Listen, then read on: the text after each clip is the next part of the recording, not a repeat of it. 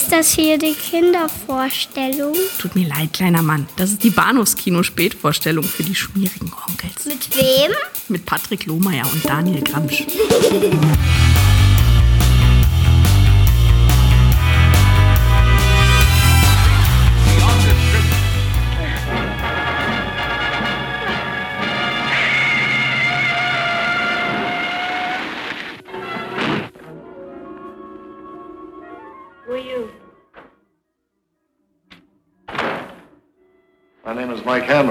Hammer, if it matters. What do you want?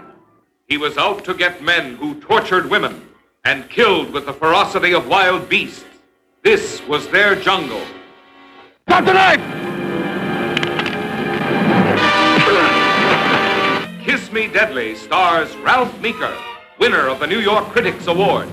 Through his great talent, the vivid character of Mike Hammer comes to life as never before. Hallo und herzlich willkommen zur Episode 254 des äh, bitterbösen, sehr, sehr düsteren Bahnhofskino-Podcasts. Mein Name ist Patrick und bei mir ist äh, Rolo Tomasi. Rolo Tomasi, genau. Daniel, hallo, wie Ja, hi. Gut geht's. Gut geht's. Bei einer, bei einer solchen Filmauswahl äh, geht's immer Ja, gut. ja, äh, ganz fantastisch. Wir sollten öfter über gute Filme reden. Ich weiß nicht, ist das unser Mission Statement? Ja, irg irgendwie passen sie ja rein. Und ich, Ja, äh, über LA Confidential kann man jetzt nicht sagen, dass er irgendwie so das, das, das verkannte, äh, unbekannte, links liegen gelassene äh, Meisterwerk ist, heimliche Meisterwerk, von dem keiner spricht, äh, das mitnichten. Aber irgendwie auch so ein Film, von dem ich äh, doch schon irg irgendwo vielleicht der Meinung bin, dass er in den letzten 20 Jahren so ein bisschen an, bisschen so zu, zu- zur Seite gefallen ist, ins Abseits geraten ist. Nicht aufgrund seiner irgendwie durchwachsenen Qualität, oder weil man ihm irgendwie was, was, was, was was Schlechtes sagen könnte, aber vielleicht auch einfach, weil er im Jahr rauskam, als äh, Titanic rauskam und sich keiner mehr an irgendwas aus, aus 97 erinnert, außer Titanic. Ja, das ist so ein Punkt. Ich meine, es ist natürlich auch so, dass die, äh, dass die, das Interesse an dem ganzen, an dem ganzen Genre, äh, ja, ich sagen, immer mal wieder so hin und her meandert. Ähm, und dass eben äh, ein, der, der Großteil der, der, der Schauspieler ähm, ja en- entweder äh, einfach Karrieren hingelegt haben, die in eine ganz andere Richtung gegangen sind oder Ja. äh, größtenteils weg vom Fenster sind, beziehungsweise also in, in den allerneuesten äh, ähm, ähm, Begebenheiten ja quasi einfach mal nicht existent Mhm. also weggelobt, weggesperrt, skandalös. Ich, ach, du weißt, worauf ich hinaus will. Ja, Ja. ja, ja. Äh, wir sollten auch den zweiten Film neben LA Confidential von Curtis Hanson aus dem Jahre 97 nicht unerwähnt lassen. Wir sprechen äh, weiterhin und als allererstes über, über Kiss Me Deadly von Robert Aldrich. Äh, was mich im doppelten Sinne freut und ich mutmaßlich auch, denn Robert Aldrich ist ein, ist, ist ein guter, ist ein toller, möchte ich sagen. Hat wirklich eine, eine erstaunlich tolle äh, Filmografie von wirklich act tollen Action-Abenteuer-Klassikern über, über Noir bis hin zu diesem ganzen Southern Gothic B-Movie auf, auf, auf Hollywood-Level-Produktionsniveau da mit, mit, mit Betty Midline in späten Rollen wie Whatever Happened to Baby Jane gemacht. Ähm, und, und Hush Hush Sweet Charlotte, den ich auch sehr mag. Äh, also wirklich ein, einfach ein toller Filmemacher und zum zweiten freut es mich einfach, weil äh, Rattennest wirklich einer meiner, meiner absoluten Lieblingsfilme ist. Cool. All-Time Top 10 Material. Und ich habe es dir bereits verraten. Komischerweise weiß ich relativ wenig über den Film. Also habe mich nie mal, nie wirklich so mit dem, mit dem, mit dem, mit dem wissenschaftlichen Auge mit dem Film beschäftigt. Einfach weil er mir Ja. so viel Spaß macht, dass ich selten dazu komme zu sagen, so, und was macht der Filmemacher hier und was Mm. tut er dort? Aber vielleicht tun wir das heute. So ein Na, bisschen. mal gucken, mal gucken. Ich finde ich finde tatsächlich, beide, beide Filme äh, bieten genug Gesprächsmaterial. Ähm, andererseits sind sie mir auch so, so lieb, dass ich eigentlich, dass ich es eigentlich gar nicht zerreden möchte. Daher bin ich mal sehr gespannt, wohin uns das heute führt. Rattennest. Rattennest, ähm, ist ein Film aus dem Jahre 1955, ist immer noch mit einer FSK 18 Freigabe gestraft, weil er irgendwann mal geprüft wurde und ich glaube ich der Verleih hierzulande äh, ist immer unbekannt. Ich glaube in den USA ist es Fox, aber mittlerweile auch bei Criterion zum Beispiel erschienen, nie um eine Neuprüfung äh, gekümmert hat.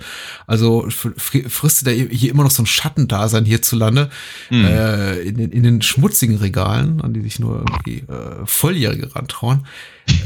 Gut, das ist jetzt eben auch einfach so. Ich kann hier keinem Zwölfjährigen raten, besorgt euch den Film, aber äh, das wäre frevelhaft und äh, illegal, glaube ich. Es ist auch kein, kein Film, den ein Zwölfjähriger vermutlich gucken will, ganz abgesehen davon, dass es wahrscheinlich kaum ein Zwölfjähriger zuhört.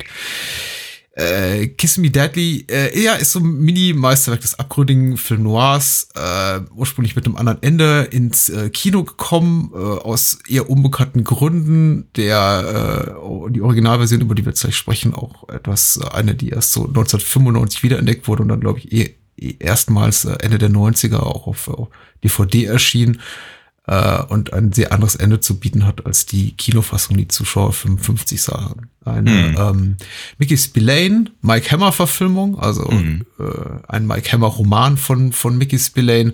Damals Spillane einfach schon eine, eine sichere Bank für handfeste Hardboiled äh, Crime Fiction, muss man sagen. Also mhm überhaupt nicht undergroundig, ähm, in dem Sinn, dass man sagt, so ja, äh, dadurch wurde irgendwie Mike Hammer erst der Öffentlichkeit bekannt. Nee, einfach so im auf, auf literarischer Ebene schon, schon eine echte Größe.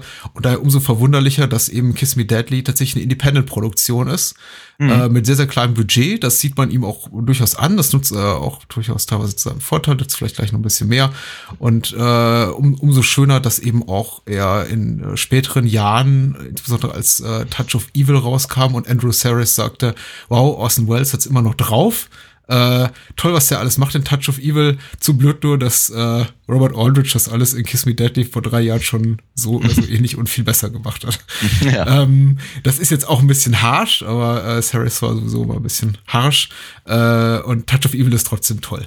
Aber trotzdem ja. kann man auch Ratten ist toll finden. So, äh, kurze Inhaltsangabe. Ich mhm. hoffe, ich habe nicht zu viel vorweggenommen. Äh, aber ich bin einfach so ein bisschen enthusiasmiert. Das ist voll, voll in Ordnung. Ich, äh, ich höre dir da gerne zu bei. äh, wie könnte es anders sein? Moonshade hat die Initiative hey, geschrieben. Der Mann hat aber auch ein Händchen. Ein, Was war? Ein geradezu ein güldenes, ein, ein, ein, ein Midas-Händchen.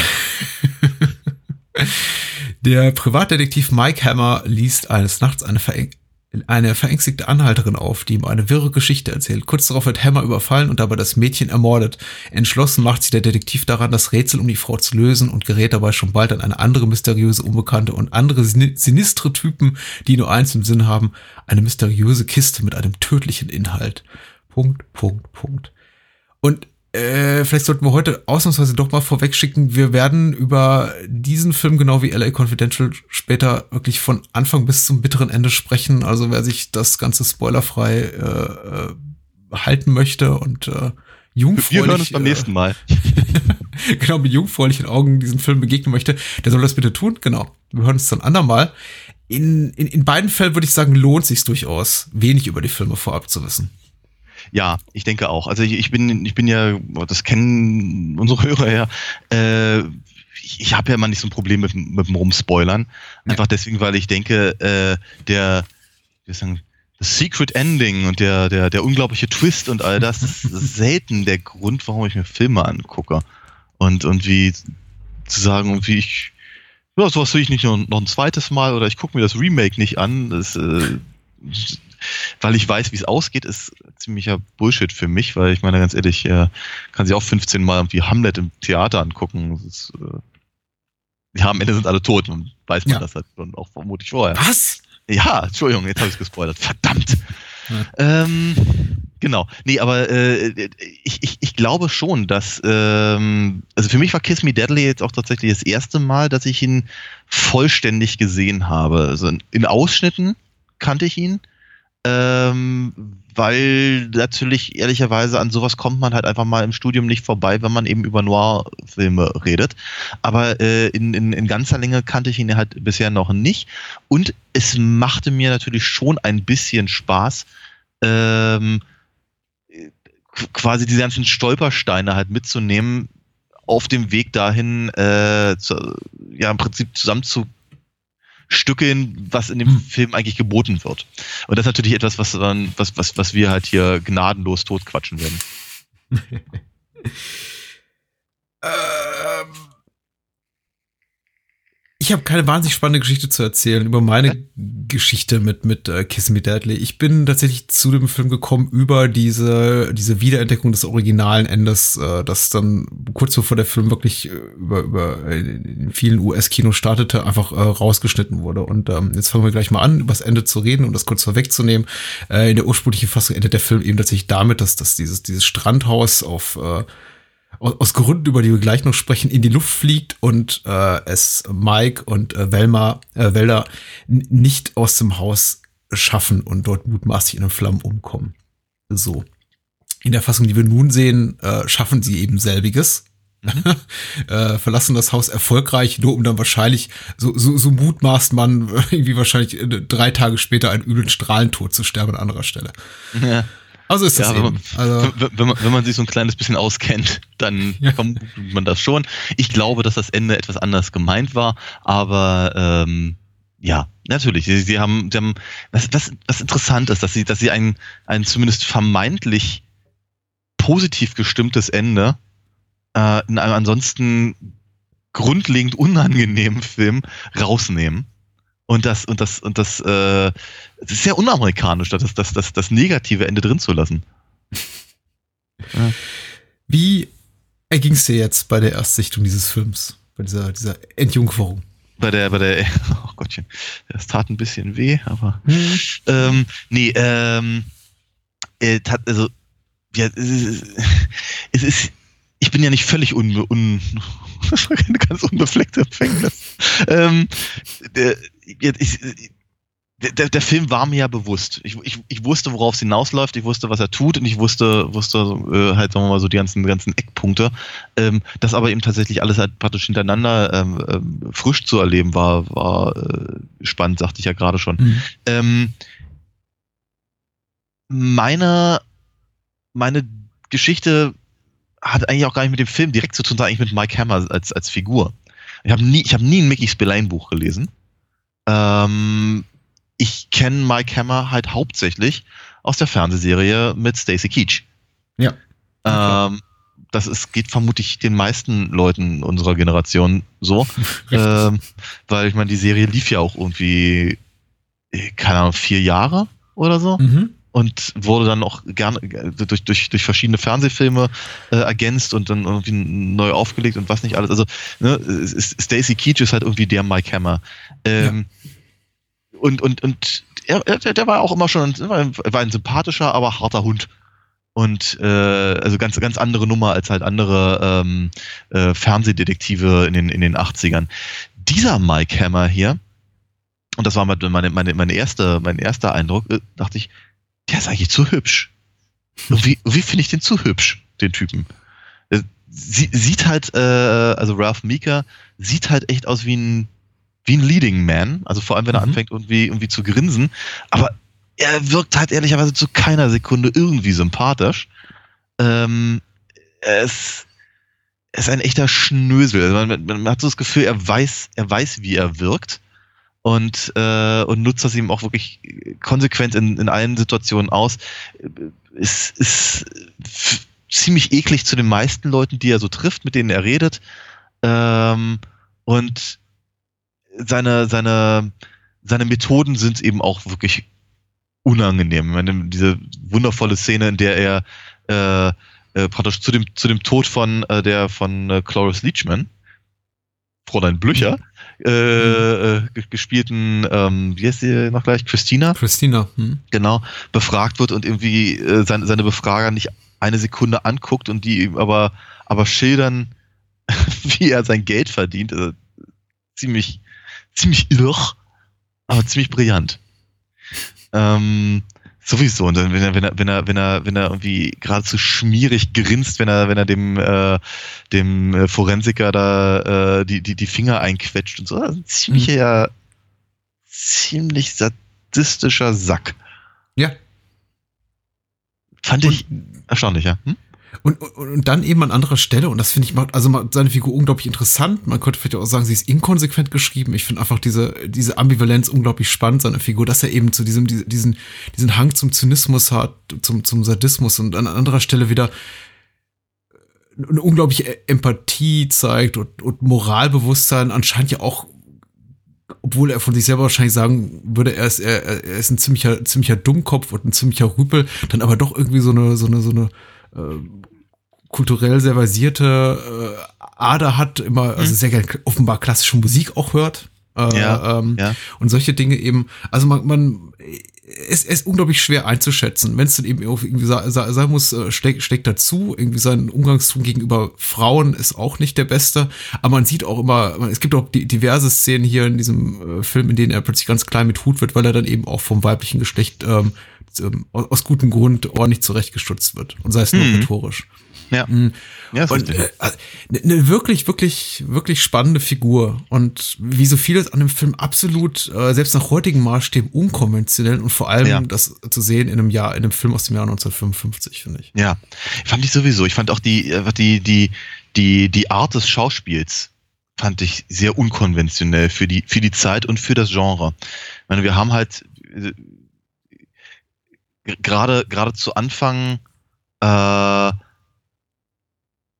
äh, einfach, einfach die Szene mit, mit, mit, mit Hammer und Christina im Auto. Mhm. Äh, da, da, da, wechselt, da wechselt die Art des Schauspiels ständig. Ich weiß nicht, ob das aufgefallen ist. Äh, mhm. Noch deutlicher ist es halt bei hier ähm, Lily Carver. Äh, mhm. Gabby Rogers heißt sie, glaube ich, die Schauspielerin. Ja. Ähm, dass das halt irgendwie die, die, die, die, die Figuren halt permanent aus dem, äh, also rein und raus schlüpfen aus den äh, Genrekonventionen mit, also in, inhaltlich, dass, also die, die Art und Weise, wie sie Sachen sagen, was sie sagen äh, und, und, und, und wie sie sich dabei geben und dann auf einmal sehr, sehr naturalistisch werden. Mhm. Also ja, ganz, ganz anders und, und, und also äh, weniger glamourös. Hatte ich so mhm. das Gefühl. Fand ich, fand ich sehr, sehr, sehr spannend. Nur um halt eine Sekunde später dann halt wieder eine Plattitüde abzugeben, wie sie in jedem x-beliebigen weiß nicht, Philip Marlowe, Sam Spade Film hätte irgendwie vorkommen können. Und das, das, äh, ja, wiederum, also wie du ganz richtig sagtest, es, es, es könnte inkonsequent sein, aber ich habe eher so das Gefühl, dass es, dass es beinahe entlarvend ist. Ähm, ja. Für, das, für das Genre an sich. Ich meine, das Genre an sich wird eben auch ad absurdum geführt. Ich, fühlt, ich fühlte mich an einigen Stellen und gerade gegen Ende dann doch ab und an mal an sowas wie, was ich, Alpha will oder sowas erinnert. Mhm. Wo das, das, mhm. das, das Genre im Prinzip eigentlich nur als, als Vorwand genommen wird, um was ganz anderes zu, zu, zu, zu, zu erörtern. Und ähm, das ohne aber jemals den, den Zuschauer zu verlassen. Ich habe das Gefühl, die, die, wer, wer, der Kriminalstory folgen möchte, dem, dem, äh, dem liefert der Film auch genug dafür. Mhm. Äh, ich finde es interessant, dass du Alpha Will erwähnst, denn äh, also die Filmemacher der Nouvelle Vague, allem voran äh, Godard war gro großer Fan von Aldrich und insbesondere auch von, von, von Kiss Me Deadly, hat es oft als Einfluss auch zitiert. Ich habe ich habe immer so ein bisschen das Gefühl, jedes Mal, wenn ich Gabby Rogers sehe und ihr, ihr, ihren Look, muss ich immer, muss ich immer so ein bisschen an, an Gene Seberg in, in Abu de Souffle äh, atemlos ja. denken. Ja, weil stimmt. sie ja. auch diesen, diesen schönen Kurzhaarschnitt hat. Und ja, auch, immer, ja, das ist, das ist, ja klar, das ist, das ist eigentlich, auch, auch das ist, ich meine, weißt du, hier die, äh, äh, hier Cloris Leachman kommt aus, also flüchtet aus der, aus der, aus der, aus der Klapsenmühle. Mhm. Äh, und abgesehen davon, dass sie halt ein bisschen abbekämpft ist und offenkundig nicht wirklich was anhat, außer im Trenchcoat, ist sie aber eben doch recht äh, coiffiert. also ist, da wallert halt alles, ne? Äh, und Werder sowieso. Wenn sie aufwacht, sieht sie eben auch aus wie, wie aus dem Ei gepellt. Äh, und sind halt damit halt sehr, sehr klassische Figuren, wie man sie eben äh, auch äh, früher halt äh, sehen, sehen konnte im Genre. Ähm, sie, also Lily Carver, fällt da voll raus. Sie ist halt irgendwie total, also die hat auch in ihrem, auch in ihrer, in ihrem Spiel, mhm. das, wie wir am Ende rausfinden, also rein, rein, äh, rein inhaltlich ja auch gefaked ist, äh, mhm. ist sie, ist sie aber irgendwie total, ja, weiß nicht, keine Ahnung. jugendlich. Mhm. So fr frisch, ja- jazz-agig irgendwie. So, äh,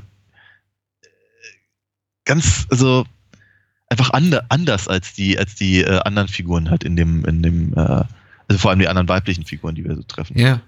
Ja, ist schwierig. Ja, es ist, also es ist schwierig, den Film so, so zu fassen oder genau den Finger drauf zu legen und zu sagen, das macht der Film eben besser, weil das, was der Film eben, der Film ist an, an, an jeder Ecke unkonventionell und eben, wie, wie ich auch eben vorhin schon sagte, auch, glaube ich, nach heutigen Maßstäben auch immer noch unkonventionell oder ungewohnt anzusehen und äh, weil man vieles darin entdeckt, von dem man sagt, das ist irgendwie damals wie heute, das, das, das, das, das geht doch nicht, das macht man doch nicht so. Eben Mm. genau diesen, diesen, die, die, diese brüchenden Figuren, diese, diese ästhetischen Brüche, die der Film auch hat, die Tatsache, dass er eben auch vieles nur ähm, eben nicht zeigt, sondern die eben nur auf der, auf der Tonspur erlebbar macht. Und das mag Mhm. eben zum Teil eben auch den, den budgetären Beschränkungen geschuldet sein, ist aber dann auch wiederum in anderen Momenten Stilmittel. Zum Beispiel, wenn ähm, Mike Hammer einen einen der der der bösen Handlanger äh, Jack Elams Kumpel da äh, Mhm. Sugar äh, äh, da niederknüppelt in diesem in diesem in dieser Billardhütte und in dieser Spiel, Spielhütte äh, auf diesem Luxusanwesen da im Ja. Bunker Hill, dass man eben nicht sieht, was er der Figur angetan hat, sondern eben nur quasi so diesen Schreckmoment in den Augen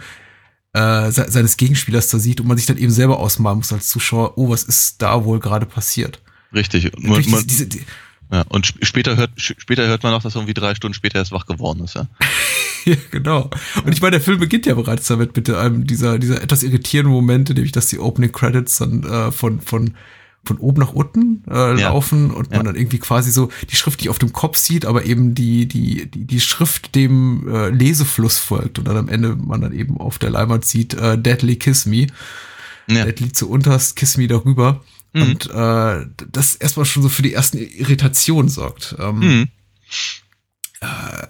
g- genau wie eben vieles in dem Film. Und nicht zuletzt auch etwas äh, ganz Noir-typisches, was man irgendwie auch in tausend andere Noirs tatsächlich sieht, nämlich äh, äh, die Handlung selbst, die mindestens so undurchschaubar ist wie die vom, vom Malteser Falken. Also ich habe selbst, Ja. nach dem, selbst nach dem wiederholten Mal, äh, nach dem wiederholten Sehen, nie wirklich begriffen, wie er vom Hölzchen auf Stöckchen aufs Zweigchen dort kommt. Also er verfolgt eine Spur und irgendwie ist es nachvollziehbar, aber wie äh, alle Figuren voneinander wissen können und wie er sich da durchhangelt und immer wieder auch Frauen begegnet, die ihm äh, äh, unmittelbar verfallen und ihn dann wieder mit weiteren Informationen füttern, sodass er sich daran weiterhangeln kann.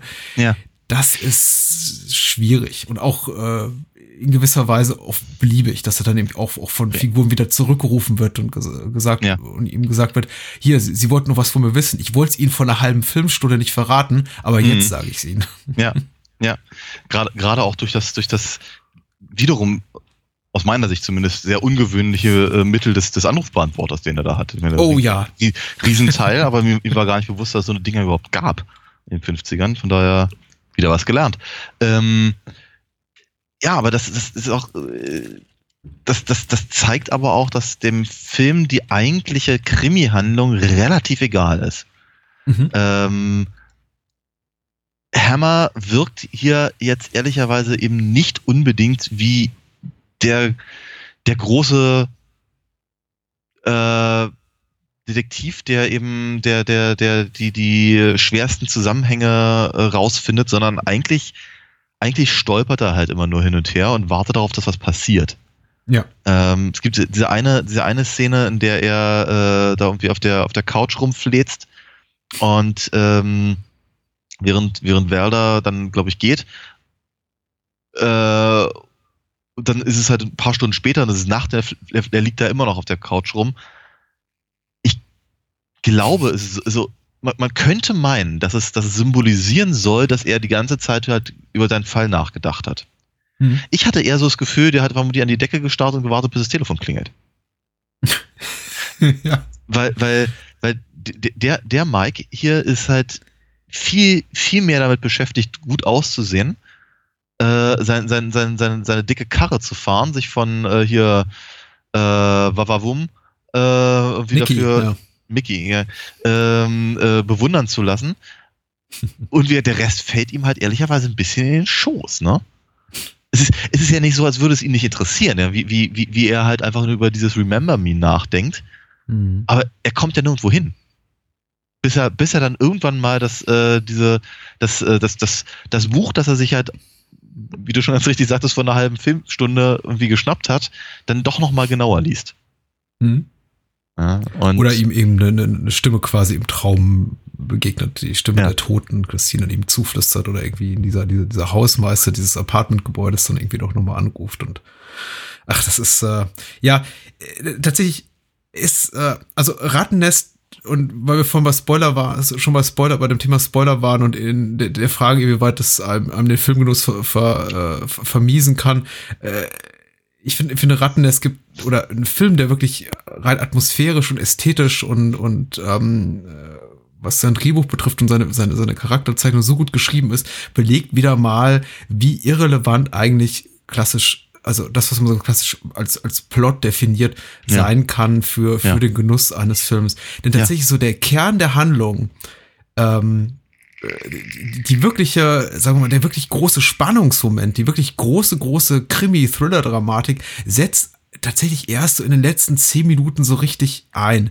Davor lebt der Film allein von, von Stimmungen und ähm, diesem, diesem, diesem Unheimlichen, dem Ominösen, das da irgendwie so, so Mhm. mitschwingt, dem, dem Unbekannten, dass du einfach de, dem Bewusstsein, dass das da eben Figuren sind, die im Hintergrund werkeln, die man nicht kontrollieren kann, dass dort Ja. eine, eine, eine, irgendjemand rumfuscht im Leben von, von Mike Hammer und dem Menschen, den er da äh, über den Weg läuft, die, Ja. äh, derer, derer, derer er nicht habhaft werden kann und dass da irgendetwas, und das ist ja auch wieder so ein klassischer Hitchcock-McGuffin, dass da Mhm. irgendwas in diesem Koffer ist, von dem eigentlich bis zuletzt keiner eindeutig sagt, was es ist. Ich meine, es werden eindeutige Andeutungen gemacht sein. Sein, Ja. sein, sein Po- Poli Po- Polizeikumpel äh, Pat, lässt ja Pat, Sachen. Pat, Shame, Pat Murphy heißt er, ne? Ja. Ja, genau. Äh, äh, lässt einfach mal so äh, Stichwörter wie das, das Manhattan Project oder Ja, äh, Trinity. das Alamos oder und, und Trinity fallen. Lieutenant Murphy ist das genau.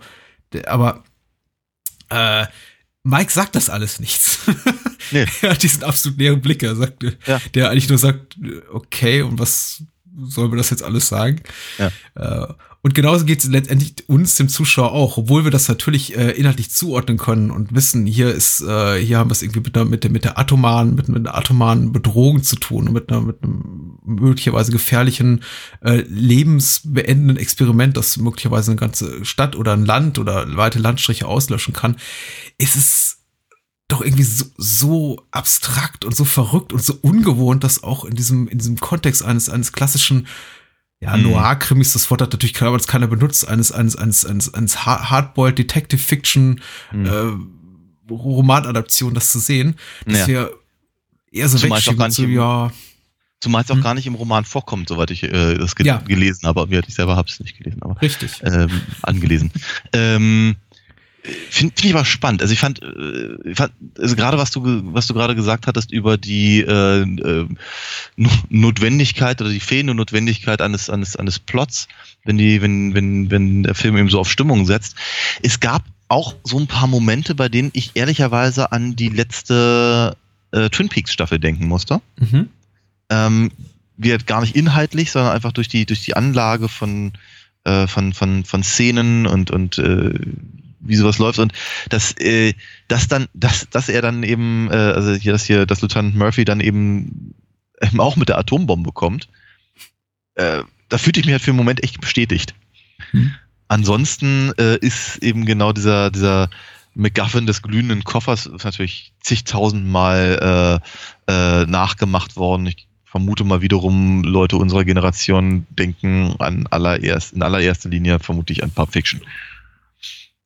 Oder Repo Man. Oder Repo Man, worüber wir auch schon gesprochen haben, richtig, genau. Mhm. Ja. Ja. Ach, ist so gut. Ist, jeden, ja, ist wundervoll. Ist wundervoll. Ähm, ich finde ich finde aber auch, also, ach, ich, ich finde ich finde es aber auch so großartig, wie eben zum Beispiel ach, jetzt, diesen ganzen Versatzstücken so gespielt wird. Ich meine, wenn wir, wenn wir Hammer am Anfang sehen, hat er natürlich den, den, den, den, den zerknautschten Trenchcoat, über den sich le- letzte Woche schon äh, Peter Falk quasi lustig gemacht hat, Mhm. äh, äh, hat er an. Später im Film, soweit ich mich entsinne, gar nicht mehr. Äh, hier die, die, die, die, die Jungs bei dieser Beachparty da äh, haben, haben auch irgendwie Hosen, deren, deren, deren Bund irgendwie quasi direkt unter den Rippen endet. Ja, da, da, da, da, da wäre der wär James Cagney irgendwie sehr stolz drauf gewesen, wo das vermutlich nie, nicht ganz so der, der, der Mode äh, entsprach, aber äh, wie, wie, so, so eine Sachen werden dann aber auch zwischendurch wieder fallen gelassen, ja, weil dann Mhm. sind, dann sieht es alles eben wieder sehr modern aus, wie siehe Lily Carvers Figur. Ähm, so, oder- ach, diese, diese, Wunder, diese wundervolle Szene mit dem, mit dem italienischen äh, ähm, ähm, Umzugsunternehmensmenschen, der da, der da den, Mhm. den, den Koffer trägt, Fü- führt, führt letztendlich so gut wie nirgendwo hin, aber ist eine Ja. wundervolle Szene. Und äh, Dass man den Bösewicht auch immer nur, dass, dass dem eigentlich auch nur die, die Schuhe sieht bis zu den letzten zehn Minuten. Ja, das sind, ja, das, das, das, das stimmt. Und ich glaube, das wollte ich auch im Kontext dieses, äh, vieles findet eben auch nur auf der, auf der, auf der Tonspur äh, statt erwähnen, dass eben auch diese, diese ganze, äh, also dass, dass eben der, der Film nicht nur in, in, in seiner Erzählung viel mit, mit Auslastung spielt, sondern eben auch in dem, dem, was er zeigt, aber eben nicht nur teilweise aus budgetären Gründen, weil er zum Beispiel sagt, ich kann diesen Autounfall nicht darstellen, ich muss einfach, es muss genügen, wenn ich einfach so, ein- so ein Rei- Reifenquietschen auf der Tonspur dann eben da, da einfüge.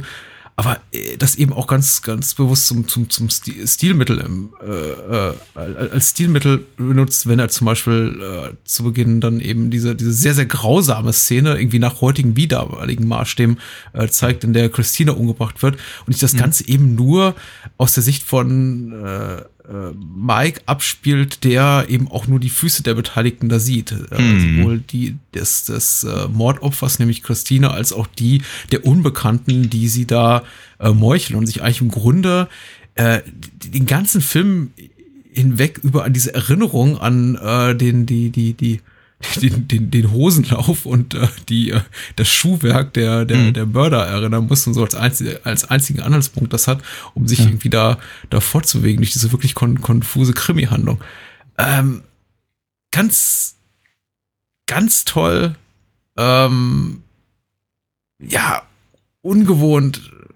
Ich weiß nicht, also ein Film, der mich irgendwie, selbst beim wiederholten Mal, mal äh, des Guckens irgendwie immer wieder, wieder kalt erwischt und überrascht mit, mit Momenten, die, denen ich vorher nie wirklich so ein großes Augenmerk geschenkt habe und mich irgendwie immer wieder begeistern kann. Ich mag Hm. auch so die, diese, diese Realitätsnähe und da sind wir wieder, wieder so ein bisschen bei, bei Godard und der Nouvelle Vague und das, was, was die, die Filmmacher dieser Generation inspirierte.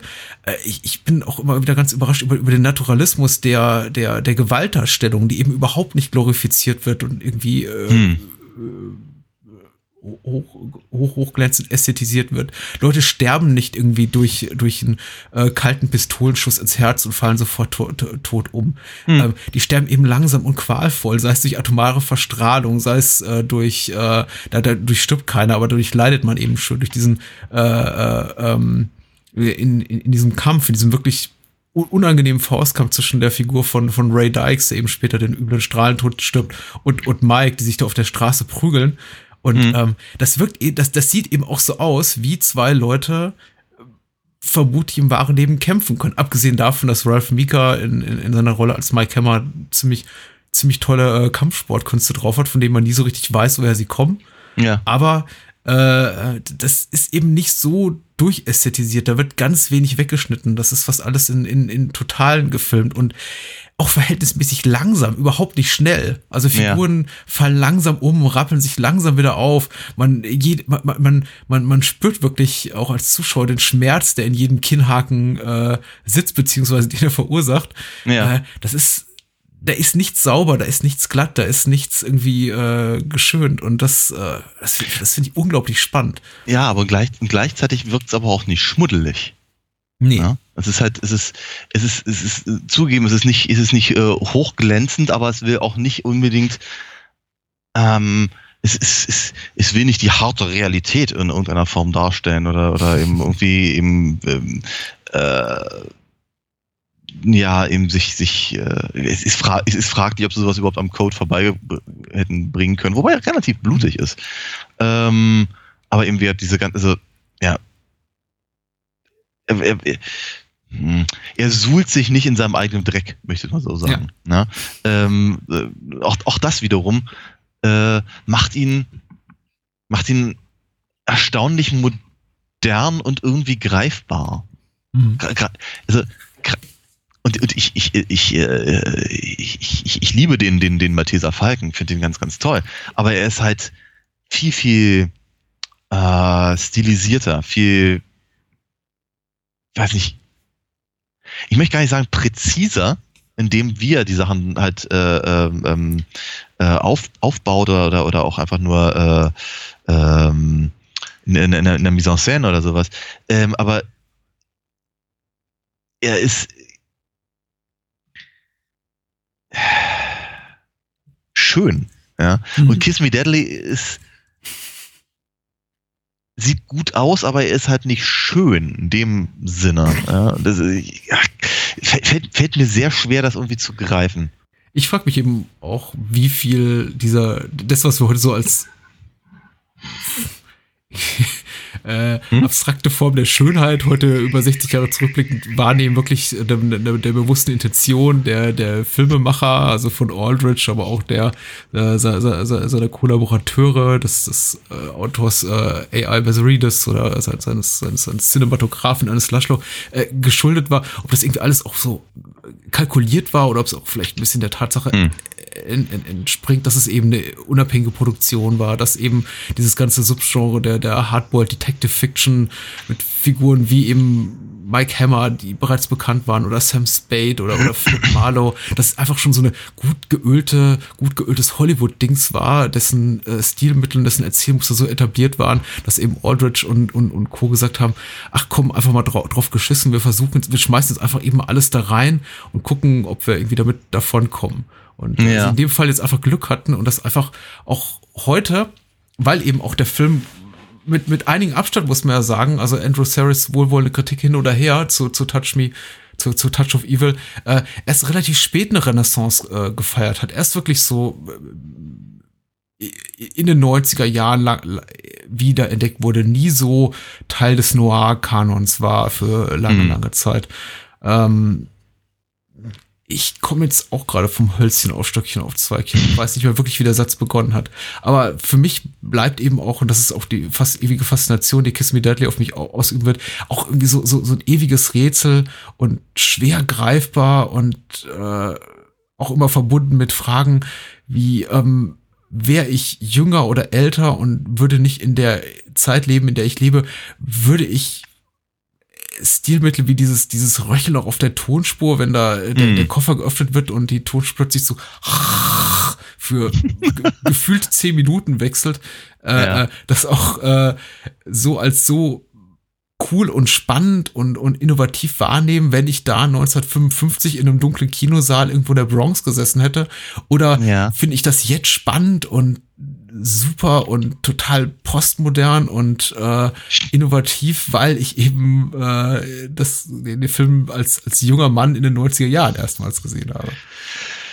Ich weiß es nicht. Ja, wollte gerade sagen, das ist halt einfach eine Frage, die kann man wirklich ganz, ganz schwer beantworten. Ich kann den Film auch schwer von seiner Zeit lösen. Es ist eben auch, wir, sagen immer, der macht viele spannende Sachen, aber würden wir es alles so spannend filmen, wäre, würden wir diese, diese ganzen Elemente, über die wir eben sprachen, in einem Film aus dem Jahr 1985 oder 95 oder 2005 wieder, wiederfinden. Oder ist eben dieser, dieser, dieser Bruch, dieses transgressive, dieses transgressive Element, dass wir, dass das ich so wahrnehme, in, in, in dem Sinn, dass ich sage so, oh, das ist aber, damit habe ich jetzt aber nicht gerechnet sehr mit der Tatsache verbunden oder einfach mit dem Wissen darüber, dass es eben ein Film ist, der mitten in der Blütezeit des Production Code entstand, Ja. in dem eben sowas normalerweise nicht gemacht wurde.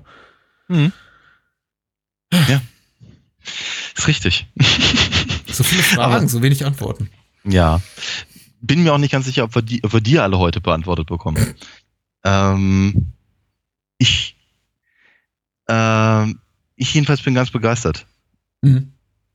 Und das Ende ist fies, darüber sind wir uns ja einig, ne? Auf jeden Fall. Dabei, dabei könnte man, also das Originalende, das jetzt irgendwie wieder in den, in den Fassungen, die man heutzutage so sieht, wiederfindet. Wobei man ja auf den ersten Blick denken könnte, das äh, Ende, in dem die beiden in dem äh, Strandhaus nach dieser atomaren Explosion verbrennen, sei das gemeinere. Dabei Hm. muss man wirklich sagen, wer so ein bisschen Ahnung hat von, von, von nuklearer Strahlung und äh, dem qualvollen Leiden, die eben äh, Strahlungsopfer erleiden und den qualvollen Tod, den sie sterben, wer darüber sich mal damit sich ein bisschen auseinandergesetzt hat. Und das haben eben Kinder der 80er Jahre wie wir äh, zwangsläufig müssen auch irgendwann mal. Und Ja, die. Generation unserer Eltern eben auch, zumindest auf, auf, auf theoretischer Ebene, der weiß eben, äh, Welda und Mike werden mutmaßlich kein besonders schönes Ableben haben, nachdem der, der Abspann über den Ja. Ja. über die Leinwand rollt. Ja, also ich hatte, ich, ich hatte mich auch sehr gewundert in der, die, die, die, die Wikipedia, die ja, wie wir alle wissen, sowieso immer die äh, allerbeste aller Quellen ist, ähm, äh, deutete, deutete dieses, ähm, äh, ich weiß nicht, ob sie jemand zitierten, aber jedenfalls deuten, deuteten sie das, das Ende, in dem sie dann eben praktisch vom Strandhaus fliehen, als quasi, ähm, äh, ja, hier äh, Mike und Werder als neue Adam und Eva nach der Apokalypse, die quasi zurückgehen in die äh, in, praktisch ins, ins, ins Meer, wo wir alle herkommen. Äh, Mir, Interessant. äh, das war nicht ganz meine Wortwahl. Mhm. Ich dachte eher so bei mir Bullshit, aber okay. Ähm, ja, nee, hatte ich, hatte ich ehrlicherweise so, auch gar nicht gesehen. Ich meine, ich finde ich finde natürlich schon, die, das, das Gegenüberstellen von, ähm, von, von diesem, diesem Flammeninferno ähm, und, und, den, und dem, diesen, diesen Fluten Mhm. äh, fa- fand, ich, fand ich schon nicht uninteressant. Aber wird, also, ich dachte eigentlich auch eher so bei mir, ne, ich meine, also ich, ich, ich dachte eigentlich schon, na, mal, mal gucken, wie lange äh, Hammer es packt, nachdem er sich einfach hier den äh, die ähm, äh, das, das, das Handgelenk verbrannt Mhm. hat, nur weil er mal kurz die, die, die Schneiden von dem Koffer da geöffnet hat. Ja. Also, Der Tod äh, lauert hinter jeder Ecke. Und das macht der Film ja eben auch klar. Das ist, äh, äh, das, das, das ist ja auch Teil dieses, dieser, dieser sinistren äh, Atmosphäre, die der Film und diesem, dieses, dieses unglaublichen, dieser, dieser, dieser, ja, diese, diese bedrückende Wirkung, die der ganze Film eben ausstrahlt. Es gibt, vergeht eigentlich kaum, vergehen kaum mehr als, jemals mehr als fünf Minuten, in denen nicht irgendeine Figur Mike daran erinnert oder Mike andere wiederum daran erinnert, dass eben irgendwo die nächste tödliche Gefahr lauert und dass er sich bloß in Acht nehmen soll vor diesem, diesem, diesem dem unbekannten Inhalt dieses, dieses Koffers, der alle, alle umbringen wird. Ähm, Mhm. Menschen um ihn rum sterben und verschwinden und ähm, fallen tragischen Schicksalen anheim. Das ist äh, ja ein düsterer Film und auch wirklich ungewöhnlich und äh, vielleicht noch vielleicht äh, fällt mir zuletzt noch ein zu, zu um, um vielleicht mal den, den Bogen wieder zu schlagen, so ein bisschen in, in, in, in Richtung in, in die Trivia-Ecke. Ähm, Mike Hammer war eben 55 bereits eine etablierte äh, Romanfigur, ein Serienheld und eben auch ein großer Serienerfolg, mit dem Mickey. Spillane sehr, sehr viel Geld verdient hat. Ich finde es sehr ungewöhnlich, dass einfach die, die, es gibt ja natürlich mehr, mehr als eine Mike Hammer Adaption, nicht nur als äh, TV-Serie, sondern auch irgendwie Verfilmungen wie I the Jury und, ähm, Ja. und diverse. Äh, aber ich, ich glaube, keine, weder die Fernsehserie noch andere Adaption hat jemals gewagt, eigentlich quasi seinen Protagonisten umzubringen am Ende. hm. Ähm, das ist auch sehr ungewöhnlich. Ja. Äh, hatte nicht äh, AI Bese, Bese, Beserides äh, Mhm. nicht auch gesagt, dass, äh, dass ähm, äh, Spillane nicht sehr gut auf ihn zu sprechen war nach dem Film? Mir ist so. Das ist richtig. Spillane war auf die wenigsten gut zu sprechen. Nee, nee, Das, äh, ich glaube, das gehört auch so ein bisschen zu seiner Star-Persona. wirklich. Ja, äh, Rattennest ist damit hiermit wärmstens empfohlen. Oder? Mhm. Ja, Mhm. auf jeden Fall. Sehr schön. Beim nächsten Mal vielleicht dann doch wieder ein richtiger, also wir, ein, ein, ein, ein Noir, wie er, wie er im Buche steht. Äh, aber sehr, sehr, sehr, sehr cool. Mir sehr gut gefallen. Auch sehr gut gefallen wird äh, unseren Hörern hoffentlich, wenn sie dann nach Berlin kommen, am 13. April, das, was wir im Filmrauschpalast äh, in Moabit äh, vorbereitet haben. Filmrauschpalast Moabit, so, ich glaube, so heißt die Location sogar. Mhm. im, äh, im, im Kulturhaus. Ah, wenn mich nicht alles täuscht, aber so gut kenne ich mich auch nicht aus in der, in der hippen Berliner Kulturszene. So oder so. Filmrauschpalast Moabit, 13. April, 22 Uhr. Wer nach Berlin kommt, äh, wird Zeuge eines wirklich deliziösen Filmprogramms, das wir äh, vorbereitet haben, gemeinsam mit den äh, Kindern vom Bahnhofskino, die bereits seit über einem Jahr eine, eine Achtung, das böse Wort Trash, äh, B-Movie, äh, Sleaze, Exploitation, äh, Reihe dort etabliert haben und einmal im Monat eben ein Triple Feature zeigen mit äh, drei ausgewählten, sehr schönen Titeln zu einem Thema.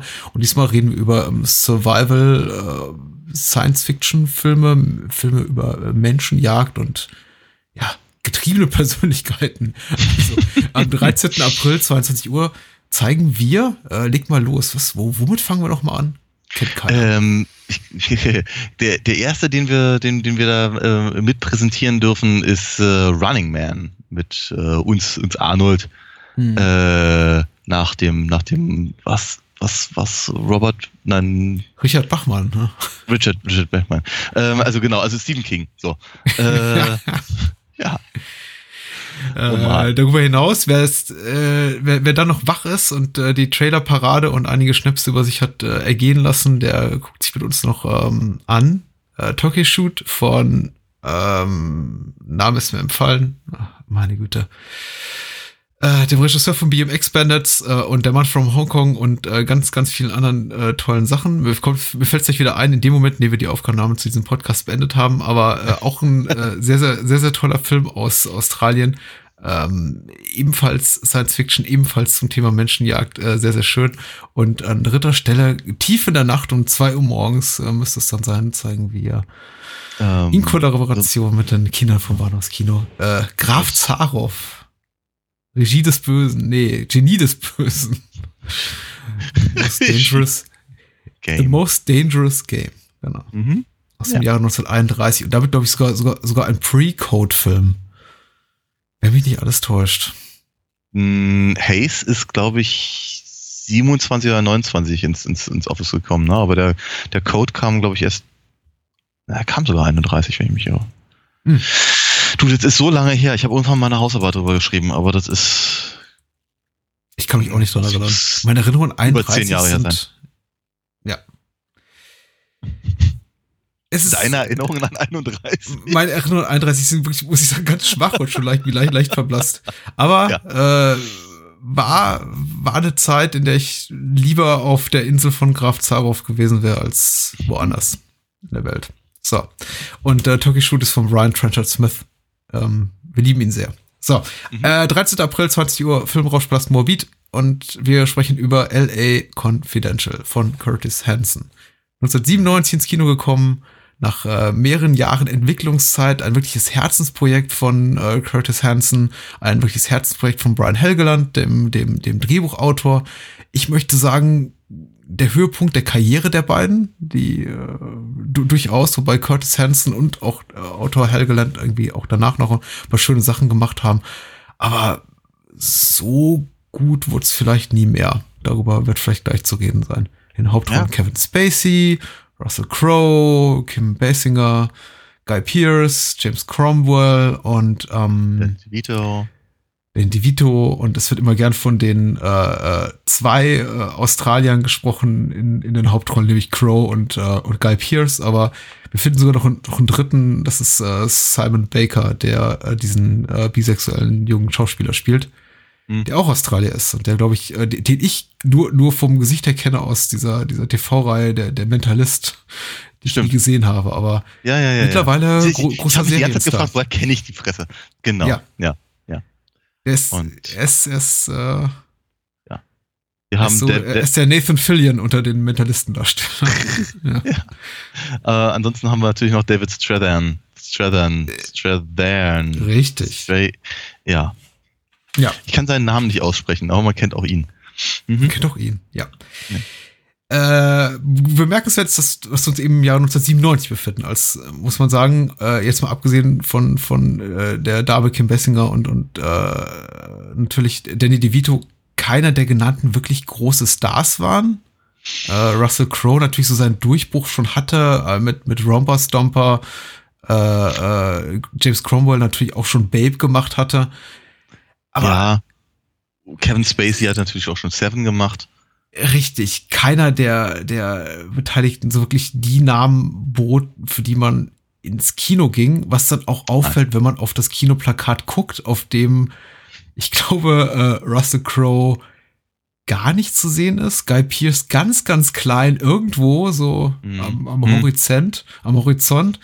Und Mhm. wirklich so die prominente Erscheinung auf dem Plakat auch Kim Bessinger ist äh, und zu ihrer Rechten Kevin Spacey.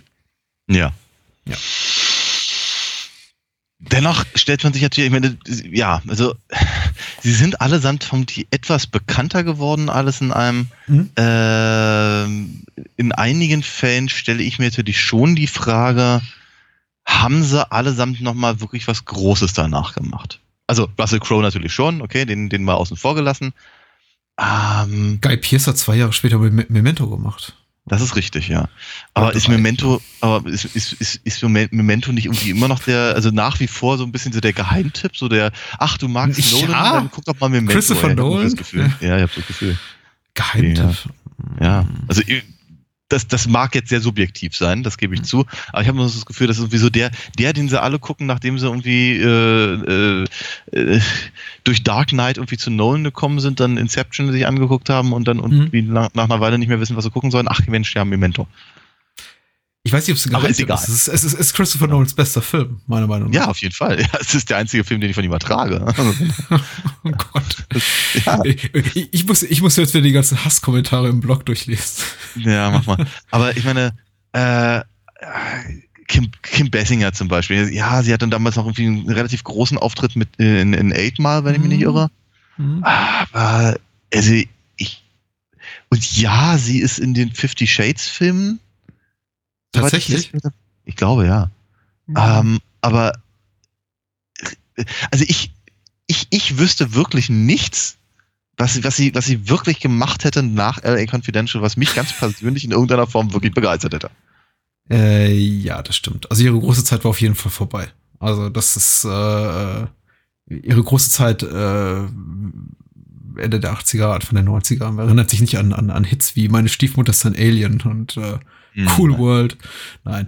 ähm, äh, definitiv vorbei. Und ich, ich, ich meine sogar schon ich 92 oder 93, als sie so ein, äh, als sie eine, eine kleinere Nebenrolle hatte in Wayne's World 2, machte sie sich tendenziell schon so über ihr, ihr, ihr, ihr Image als ehemaliges Sexsymbol, so als, als sexy Mama, äh, Mhm. schon so ein bisschen, bisschen lustig. Äh, Mhm. Also man muss sagen, so ihre, ihre Blütezeit war relativ kurz und ich, ich kann mich auch noch relativ konkret daran erinnern, weil ich glaube, genau wie du habe ich. ha- Hast du LA Confidential im Kino gesehen?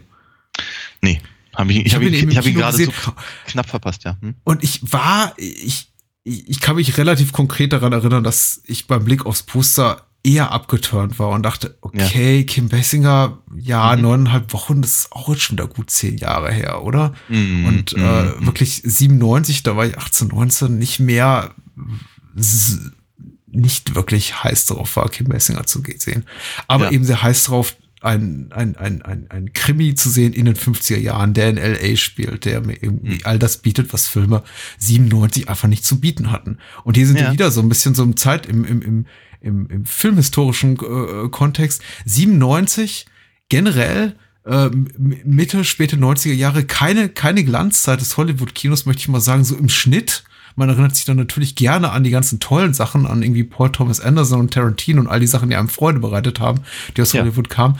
Aber äh, grundsätzlich äh, 97 kein Jahr, von dem man sagt, ja, das war so ein äh, Knüller-Kinojahr wie irgendwie einst die goldenen 30er oder irgendwie das, was irgendwie in den 70er Jahren aus Hollywood kam. Ich würde sogar, ich Nee. würde sogar noch weiter, ich würde sogar noch weitergehen. Ähm, ich, ich bin mir nicht ganz sicher, warum ich ihn nicht im Kino gesehen habe. Es Hm. mag, ja, es mag das, das Plakat gewesen sein. Ähm, es mag aber auch zum Beispiel gewesen sein, dass ich halt in dem Jahr auch eigentlich keine Lust mehr hatte auf diese Sachen, die ich als die ich vielleicht noch ein Jahr vorher oder zwei äh, so im, im Fahrwasser von Pulp Fiction mir sogar angeguckt hätte, weil ich gesagt hätte, Mhm. hey, ich, ich mag das total gerne und jetzt, äh, jetzt muss ich mir irgendwie alles reinziehen, aber mh, gefühlte 15 Filme später habe ich eben festgestellt, die sind alle scheiße. Ähm, und äh, mocht, mochte dann nicht mehr so richtig. Ich habe mir, ich, ich hab mir damals sagen lassen, dass er total toll sei. Wir haben ihn dann im Kino verpasst. Äh, habe ihn mir dann irgendwie beim, beim, beim, beim Kumpel, glaube ich, angeguckt, auf Mhm. Laserdisc, wenn ich mich nicht irre. Ja. Äh, und dann war ich, dann war ich so, dann war ich so heiß drauf. Ich habe mir äh, bei, bei einer dieser Filmbörsen ähm, äh, der, die ähm, die Pressemappe gekauft. Die haben sie nämlich aufgemacht wie das Hasch Hasch Magazin. Ich ziemlich cool fand. Das muss irgendwo noch im Keller sein. War eine, war eine, also ja, der, der, der, der Film im Prinzip so wie du sagtest, kam, kam halt vorbei geschossen und äh, haut, haut mit seinem, mit seinem, mit seinem Stil, mit seinem, mit seiner ganzen äh, Herangehensweise, mit seinem Setting, mit seinen Figuren, mit äh, dem, mit dieser, mit dieser, mit dieser Liebe für eben eine Zeit, die ich eben auch sehr mag, äh, ja, ko- kommt vorbei, haut einem auf die rüber. Hm. Ist, äh, ja. Sehr cool. Wir müssen mit der Inhaltsangabe beginnen. Wie könnte es anders sein? Natürlich. Moonshade hat sie geschrieben, natürlich. Ey, natürlich. Ähm, was Sehr würde die. UFDB ohne, ohne ihn machen? Ja. Ähm, wahrscheinlich die, die die Hälfte ihres Contents verlieren. Mm, Nach einem nächtlichen Massaker unter den Insassen eines Cafés nehmen drei unterschiedliche Cops aus verschiedenen Gründen die Ermittlungen auf, die ansonsten leicht einem Rassenkonflikt zugeschoben werden könnten. Ed Exley ist der Saubermann der Polizeikräfte und steht trotzdem noch im Schatten seines Vaters, doch für ihn gibt es nur den Weg nach oben. Bud White verfällt einer mysteriösen Dame und hat bei allem Ermittlungseifer mit Regelübertretung und der eigenen kaum unter Kontrolle zu bringenden Gewaltbereitschaft zu kämpfen.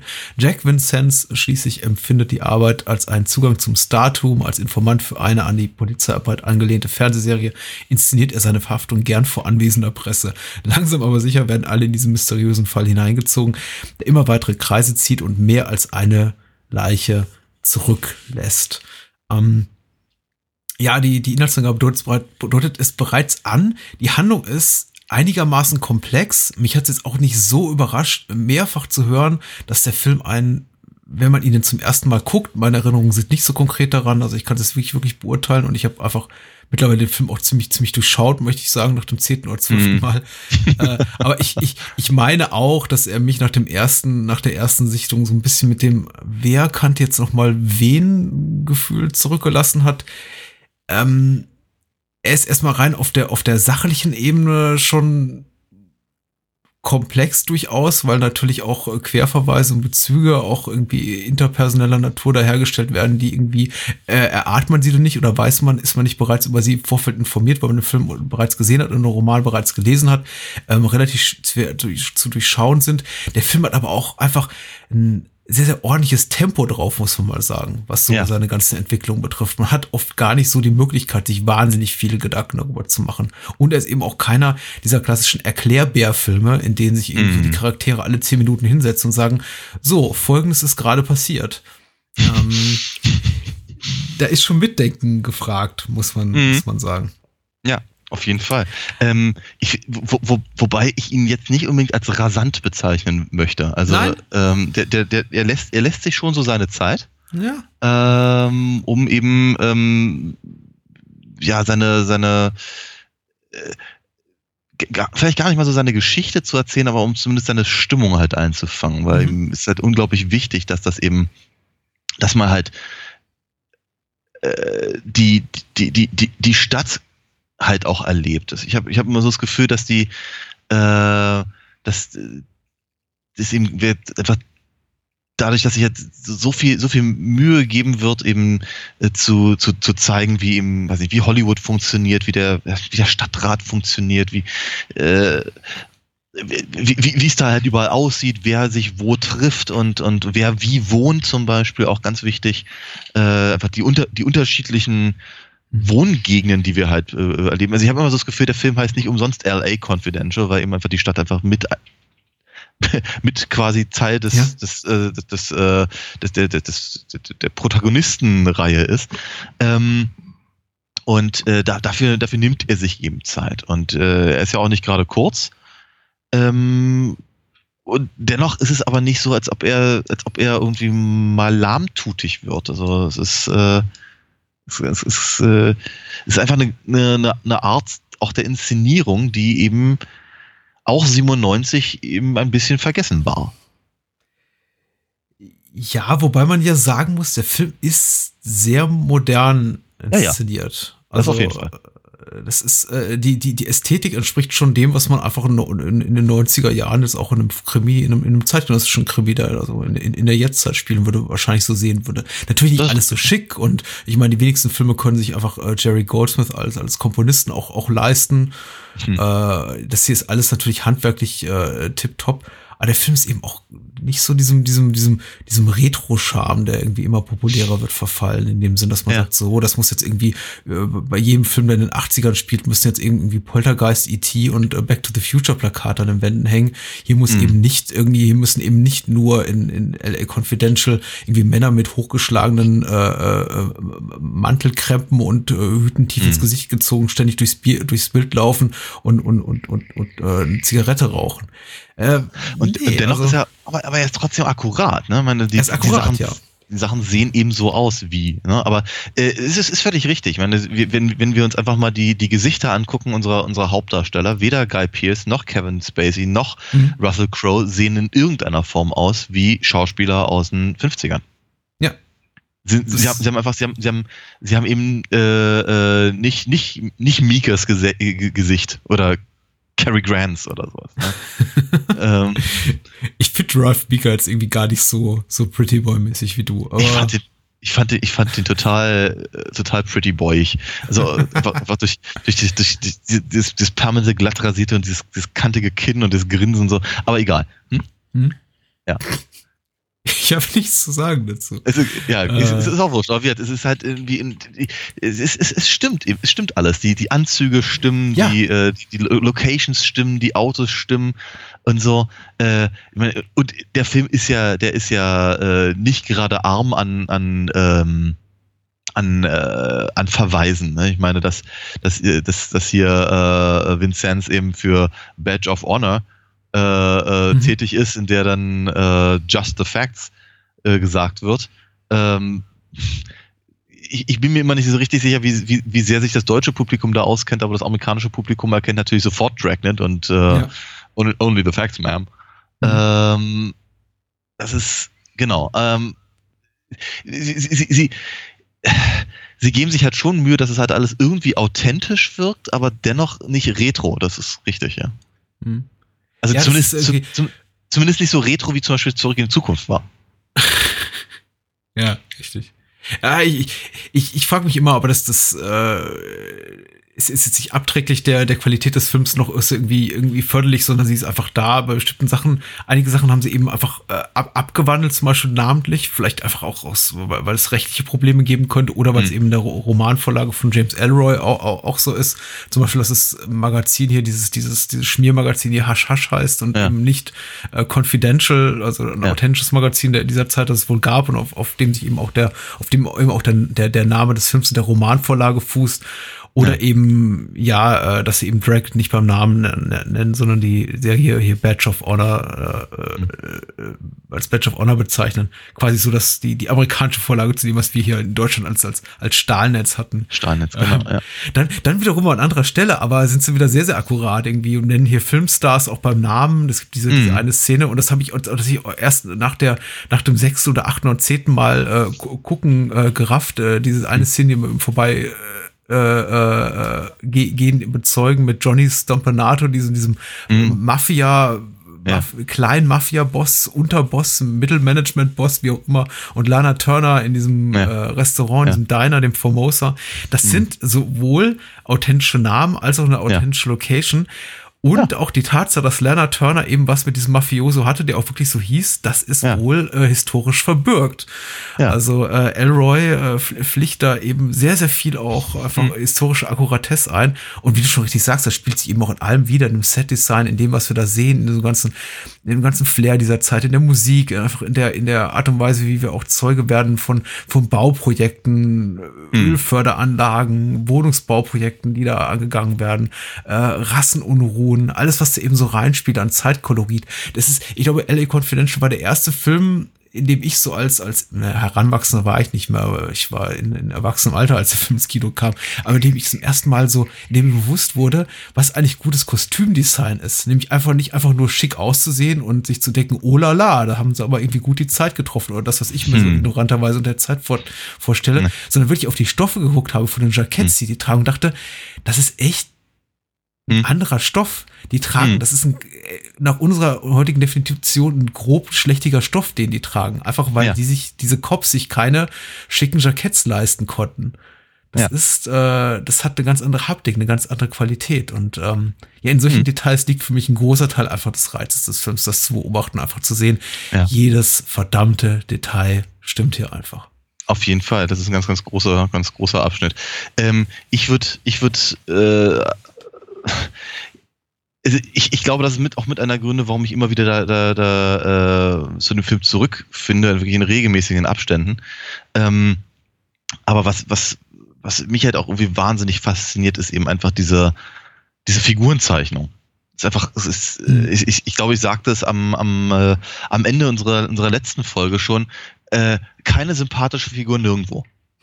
es ist wirklich, es ist in diesem, in diesem gesamten Film ist nicht ein einziger, eine einzige Figur drin, die auch nur sowas, sowas wie ein Funken Anstand hat oder aber auch nur irgendwie halbwegs sympathisch ist. Das heißt nicht, dass man sich nicht für die Figuren interessiert und äh, dass man, dass man, dass man sie eben auch nicht, na, also, nicht nachvollziehen kann und so. Mhm. Also äh, alle, allesamt haben durchaus ihre, ähm, ihre Geschichten. Und äh, wenn der Film halt, was weiß ich, gerade mal einen Fokus auf Bud White legt, dann ist es natürlich schon interessant und möchte schon gerne wissen, wo der, wo der herkommt und f- freut sich in gewisser Weise, wenn er eben am Ende nicht tot ist, obwohl es sehr unwahrscheinlich ist, dass er sowas überlebt, aber bitte. ähm, äh, oder, oder eben klar, wenn, wenn der, wenn der Fokus dann eben jetzt gerade mal auf Ed Exley äh, halt liegt, dann, dann, dann äh, mir zumindest geht's halt so, dass ich ihm halt schon äh, den, den, den, den Erfolg wünsche, dass er äh, in seinem, in seinem Mhm. äh, Karrierestreben. Aber wenn man es wirklich ganz genau nimmt, sie sind alle, sind ent, entweder sind sie brutal, wie Bud White, oder sie sind durchtrieben, wie Ed, oder, oder, oder äh, äh, arrogant und, und, äh, und in, in selbstverliebt, wie, wie halt äh, Vincenz. Ähm, und und das, das geht halt wirklich bis in wirklich jede kleinste äh, Fi- Figur. Danny DeVito, der sehr, sehr, sehr, sehr, sehr lustig ist in dem, was er da tut, ist aber echt eine, ist ein, ein, ein Schmierlappen vor dem Herrn. Ähm, das ist natürlich einfach, sagen, eine Art von Figur, die er gerne und häufig spielt.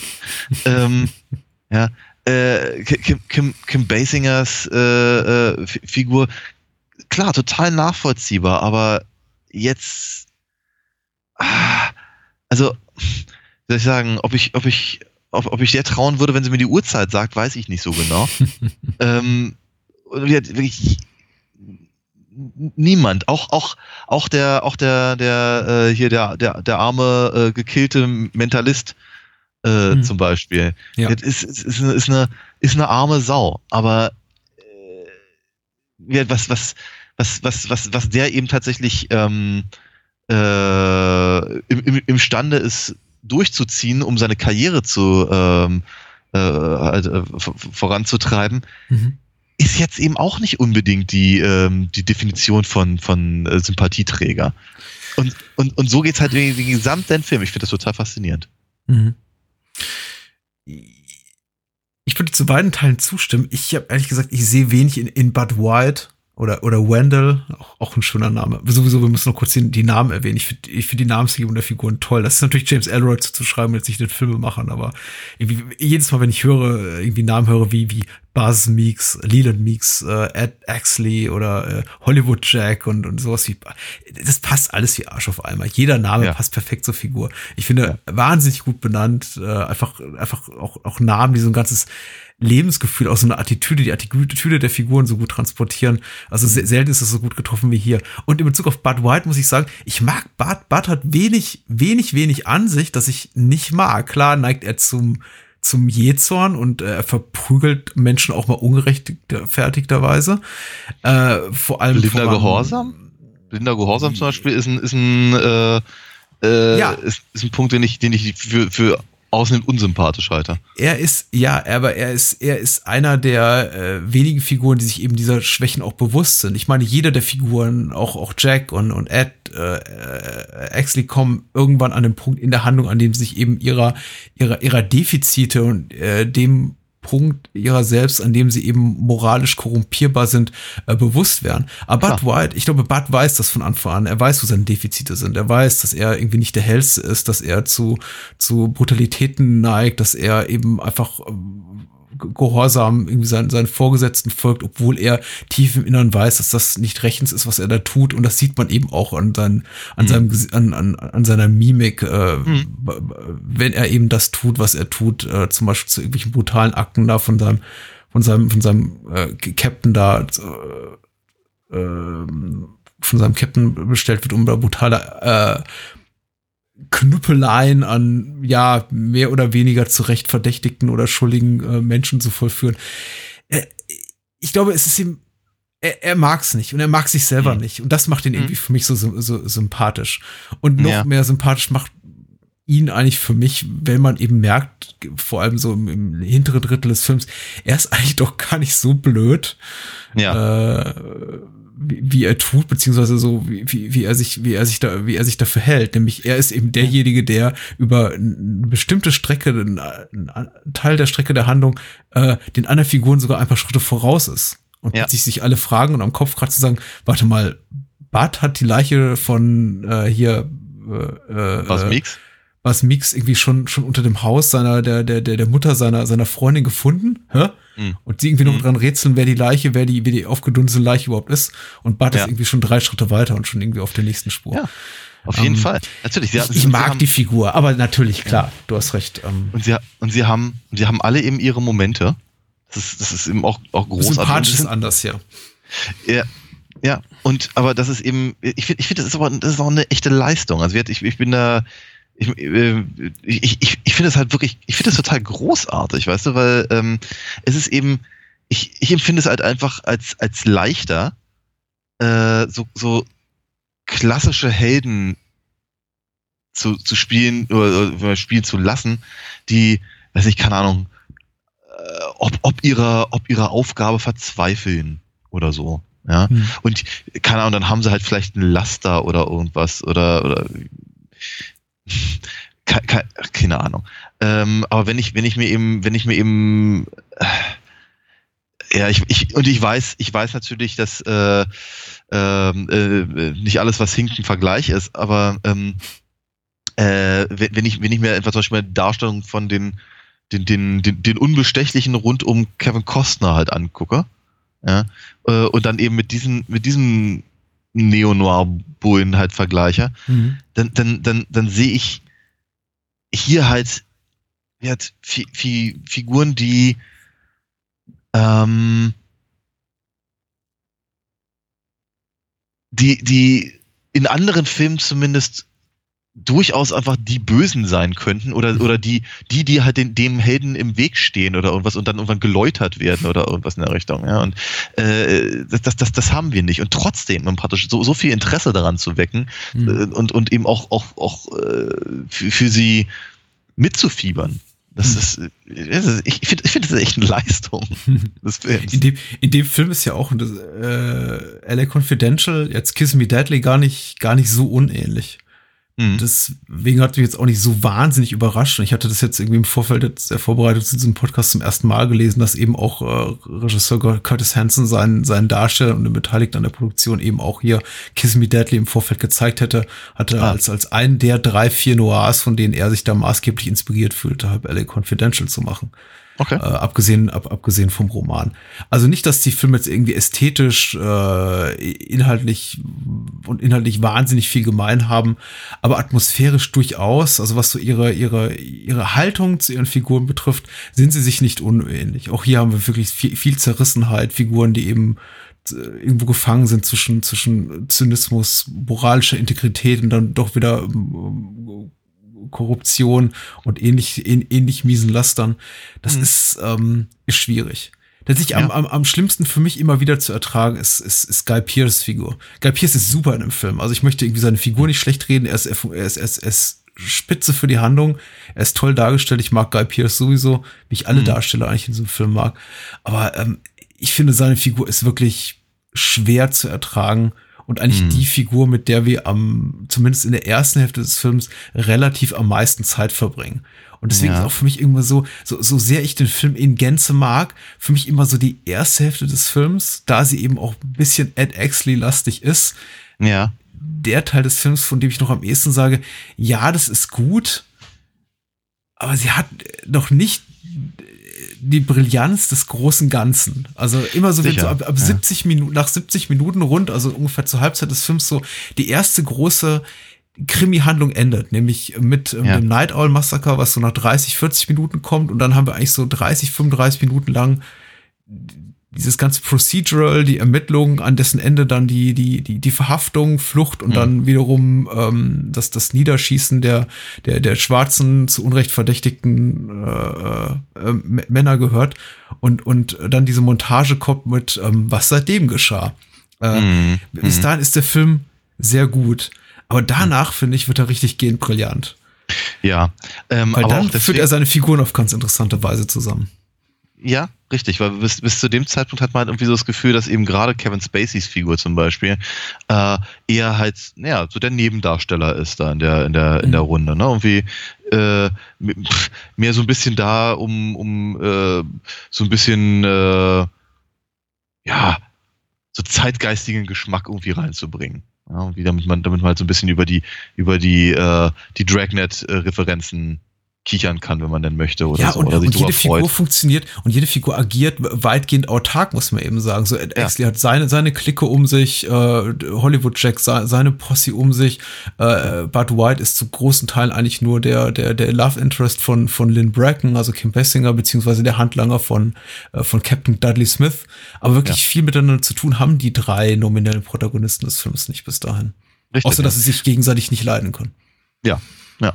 Was ja auch erstmal nicht, nicht ganz verkehrt ist, aber eben auch, äh, ich sagen, äh, was, was aber auch, auch, auch wenn, auch wenn, wenn, wenn, wenn hier äh, Exley und, und, und, und, und White sich halt prügeln dürfen, wie in, einem, in, jedem x-beliebigen Buddy-Movie, äh, bis sie irgendwann zusammenschließen, äh, wirkt aber nicht, nie so, nie so abgestanden. Und man hat nie so das Gefühl, dass sie wirklich sich jetzt ganz dringend mögen danach. Äh, sondern eher, eher halt gemeinsam dran arbeiten. Aber es ist eben auch so eine Sache, die ich tatsächlich bei allen drei, und vielleicht, also, und auch durchaus schon bevor, bev- bevor jede dieser Figuren ihre, ihre persönliche Epiphanie haben, ähm, äh, finde ich es eben ziemlich großartig, dass man bei unseren Hauptdarstellern das Gefühl hat, dass sie eigentlich irgendwann mal Polizist geworden sind, weil sie das Richtige wollten. Und ähm, haben halt aber irgendwie festgestellt, dass sie, ähm, dass es ja nicht verwerflich ist, das Richtige zu wollen und dabei gleichzeitig dann schon Karriere zu machen. Mhm. Oder äh, eben den, den, den, den, den, den Ruhm zu leben, von dem andere in Hollywood nur träumen oder sowas. Und, Mhm. und, ist es ja, es ist ja, also, wie soll ich sagen, mit, mit, mit Ausnahme dieser kleinen Szene mit dem, mit dem, mit dem Schmiergeld, das, das, das äh, Ed ablehnt, äh, hat man ja auch nicht unbedingt das Gefühl, dass sie also wirklich so, so, so, so, so richtig, richtig korrupt sind. Ja. Also auch, auch, auch wenn du hier, ähm, äh, hier äh, Jack Vincennes lässt sich halt Geld geben von, von, von Danny DeVito, äh, damit der da irgendwie exklusive Fotos machen, machen kann. Aber es, es, es wirkt eben nicht so, als würden sie irgendwie äh, halt in die andere Richtung gucken, während eben, weiß nicht, eben so ein, so ein Mafiosi wie weiß ich, Mickey Cohen dann eben ähm, äh, irgendwas, irgendwas anderes halt macht gerade. Das- Also Mhm. man, man, man weiß es nicht, man erfährt es halt nicht in dem Film, aber Mhm. ich, ich habe ich hab eben so das Gefühl, dass sie ähm, ja, wie soll ich sagen, äh, äh, sich, sich ganz gut durchwursteln allesamt. Mhm. Ja, so richtig integer sind eben die wenigsten. Deswegen glaube ich, komme ich noch am ehesten mit, mit, ähm, mit Bart klar, was jetzt so mein, was jetzt so den Sympathiefaktor betrifft, obwohl er natürlich auch Dinge tut, die, die, die nicht rechtschaffen sind. Aber auf eine bestimmte Art und Weise sind sie doch irgendwie alle, alle korrupt. Nicht in dem dramatischen Umfang, hast du vollkommen recht, wie man es jetzt vielleicht irgendwie in einem anderen Film, Film sehen würde. Sie, sie gucken nicht weg, wenn irgendwie Menschen vor ihren Augen erschossen werden oder lassen sich irgendwie für, für einen Fuffi äh, äh, weiß nicht, äh, äh, gucken für, für, für 50 Dollar in die andere Richtung, wenn irgendwie gerade ein Gewaltverbrechen vor ihren Augen ausgeübt wird. Mhm. Es ist eben einfach alles nur ihrer Karriere dienlich, beziehungsweise ihrem Ego. Und das Mhm. äh, ekelt mich eben ähm, primär an, beziehungsweise eben dem, dem, dem Geldgewinn und dafür sind eben, eben, eben alle Mittel recht, wie eben das, was, was äh, Dudley Smith und seine, seine Handlanger da, Leland, äh, Buzz, Meeks und ähm, der andere Herr, dessen Name irgendwie irgendwie Stanley, Stan, Stanley, Stan, Stan, der Ex-Partner von Bud White. Stansland. Stansland. Stansland, äh, äh, da, da eben, eben tun. Und ja, äh, ja er scheint mir einfach als, als wesentlich unangenehm als das, was, was, was Bart da macht. Aber äh, so oder so, ich meine, LA Confidential, das möchte ich auch nicht damit andeuten, lebt nicht davon, dass man irgendwie Figuren besonders besonders toll findet oder besonders gerne mag, sondern eben dem, dem, es ist eben mehr als die Summe seiner Teile, mehr als, ach, die Figur mag ich gerne und ach, das Dekor ist aber irgendwie der, das zeitgeistige Accessoire ist aber irgendwie schön, schön getroffen mhm. und die Musikauswahl ist eben auch schön. LA Confidential ist wirklich, also, ach, ich möchte nicht zu weit gehen, aber ich mag den Film sehr, sehr gerne. Es ist einfach wirklich für mich ein Gesamtkunstwerk, das so stimmig ist wie kaum ein anderer Film, zumindest ja dieser Zeit. Also ich würde schon, wenn ich glaube ich noch mal eine Liste machen müsste, so der zehn einfach stärksten Filme der 90er. Wie gesagt, nicht, nicht dass es eine besonders starke Zeit war für das Hollywood-Kino. Aber mhm. wenn ich so aufs Hollywood, auf US-Kino der 90er Jahre blicke, würde sich wahrscheinlich LA Confidential bei mir schon so in den, in den Top 10 wiederfinden. Ja. Weil ich wenig bis gar nichts finde an dem Film, was irgendwie falsch ist, was deplatziert ist, was irgendwie auf die Stimmung drückt. Der Film ist endlos unterhaltsam, er ist äh, kunstvoll gemacht, ohne irgendwie abschreckend zu wirken, also irgendwie unzugänglich zu wirken, wegen seiner, weiß ich nicht, wegen seines Anspruchs, den er sich selbst stellt und den er auch an, an, an seine Zuschauer hat. Er ist leicht zugänglich und dabei eben doch kunstvoll und gehalt, gehaltvoll und verkauft mhm. eigentlich für dumm. Und ja. das ist ein, das ist wirklich eine, eine, besondere Qualität, die kaum ein Film hat und vor allem ja. auch nicht dieser Zeit. Auf jeden Fall würde ich mich, würde ich mich äh, anschließen wollen, zwar un, unumwunden.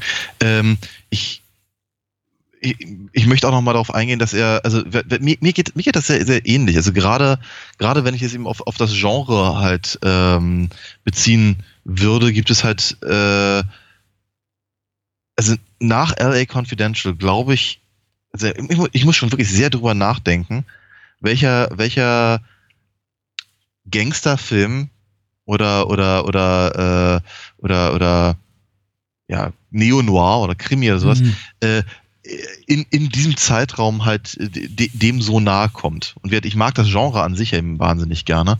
Ähm, muss aber ganz ehrlich sagen, ich glaube, ich glaube ein, ein, ein, ein so rundum zufriedenstellender Film in diesem Genre, ich, ich, ich, ich, ich, würde mich mal aus dem Fenster lehnen wollen und würde sagen, neben dem, neben dem Paten fällt mir da nicht viel ein.